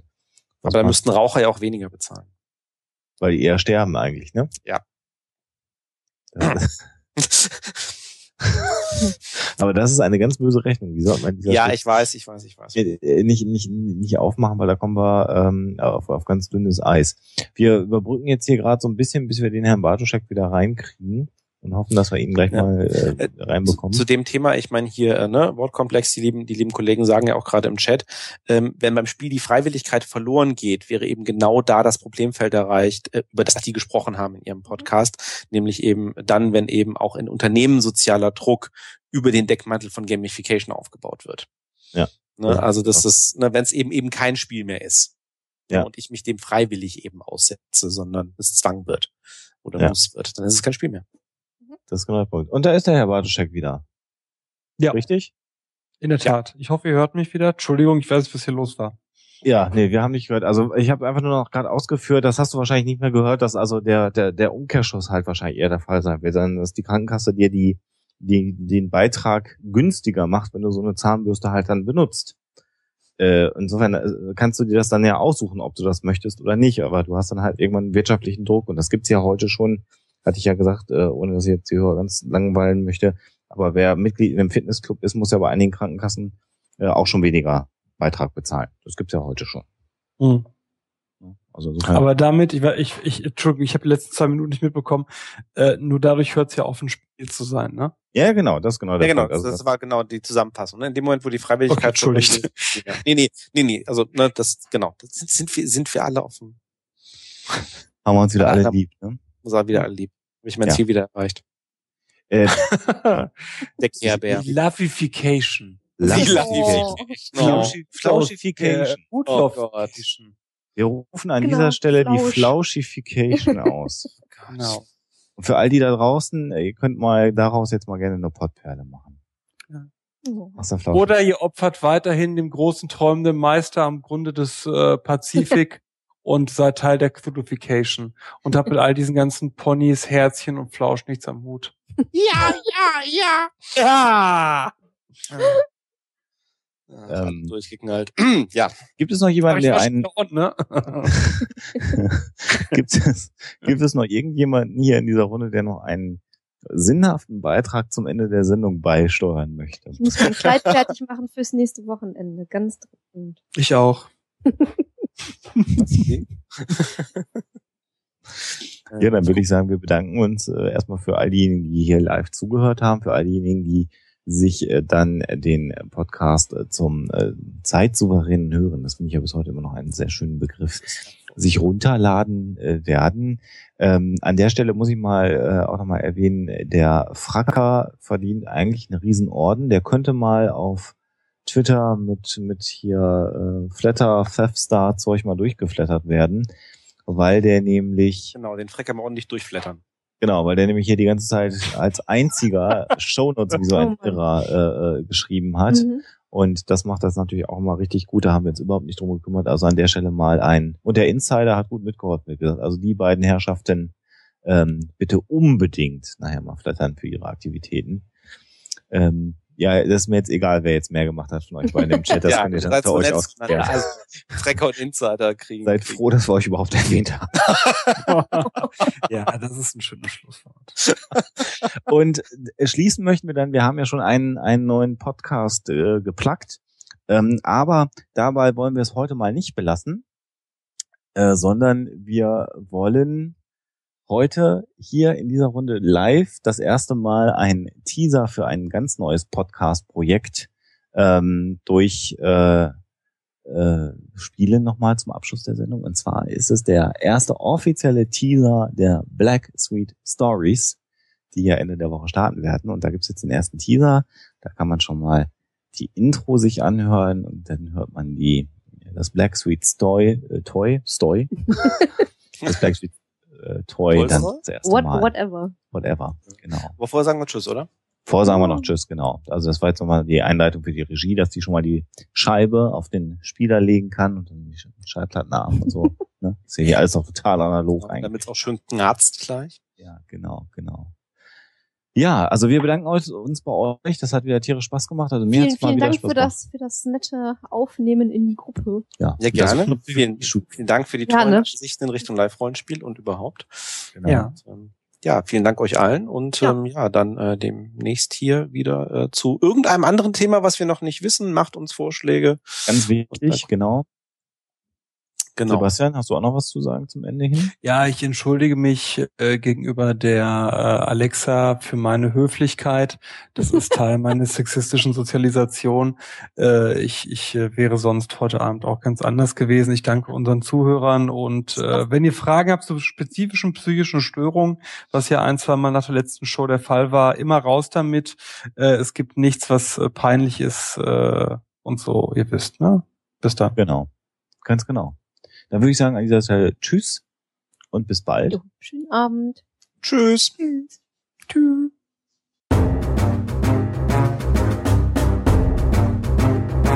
Psychotalk. Psychotalk. Drei Herren auf der Couch. Mit Sebastian Bartoschek, Alexander Hoaxmaster und Sven Rudloff.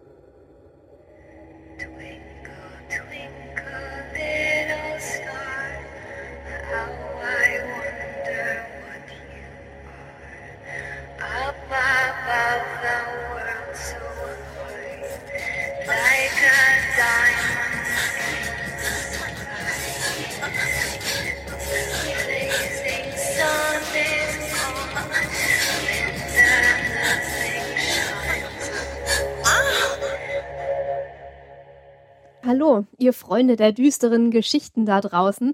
In ein paar Tagen ist es soweit und die Black Sweet Stories gehen ans Netz. Genauer gesagt, am 31.08. ist es soweit. Das ist schon verdammt bald und deswegen sind wir alle hier auch furchtbar am Rotieren. Ich habe zum Glück viele nette Leute, die mir bei dem Projekt helfen und inzwischen auch dank der Jungs von Amok's Mind aus Düsseldorf bzw. Bochum eine Intro und Outro, die ihr gerade gehört habt bzw. noch hören werdet. Und ähm, das ist schon mal eine feine Sache, aber ein paar Sachen müssen wir noch erledigen, bevor es dann soweit ist. Im Übrigen hatte ich die Autoren unter euch aufgerufen, die Geschichten schreiben, die ins Konzept von Black Sweet Stories passen. Das heißt also, die düster, unheimlich, erotisch und mit einer Prise schwarzen Humors sind, mir diese doch mal zuzuschicken, damit ich sie eventuell vorlesen kann im Podcast. Ein paar von euch haben das auch schon gemacht, haben mir also Geschichten geschickt und die lesen sich auch super toll. Das kann aber ruhig noch mehr werden. Also schreibt fleißig schickt fleißig. Ich freue mich schon. Und ähm, anfangen werde ich mit etwas anderem allerdings. Was das genau ist, werde ich jetzt nicht mehr verraten. Das habe ich bereits über Twitter und Facebook getan. Wer sich da nicht informieren kann oder möchte, der muss sich leider bis zum 31.08. gedulden. Aber ganz so lang ist es ja auch nicht mehr. Ja, ich freue mich schon. Ich hoffe, ihr freut euch auch. Und ich würde sagen, wir hören uns am 31.08.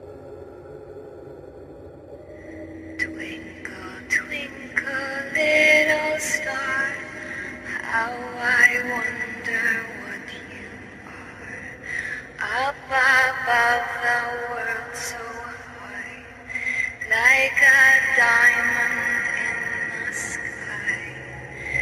When the blazing sun is gone, when the nothing shines upon, then you show your lit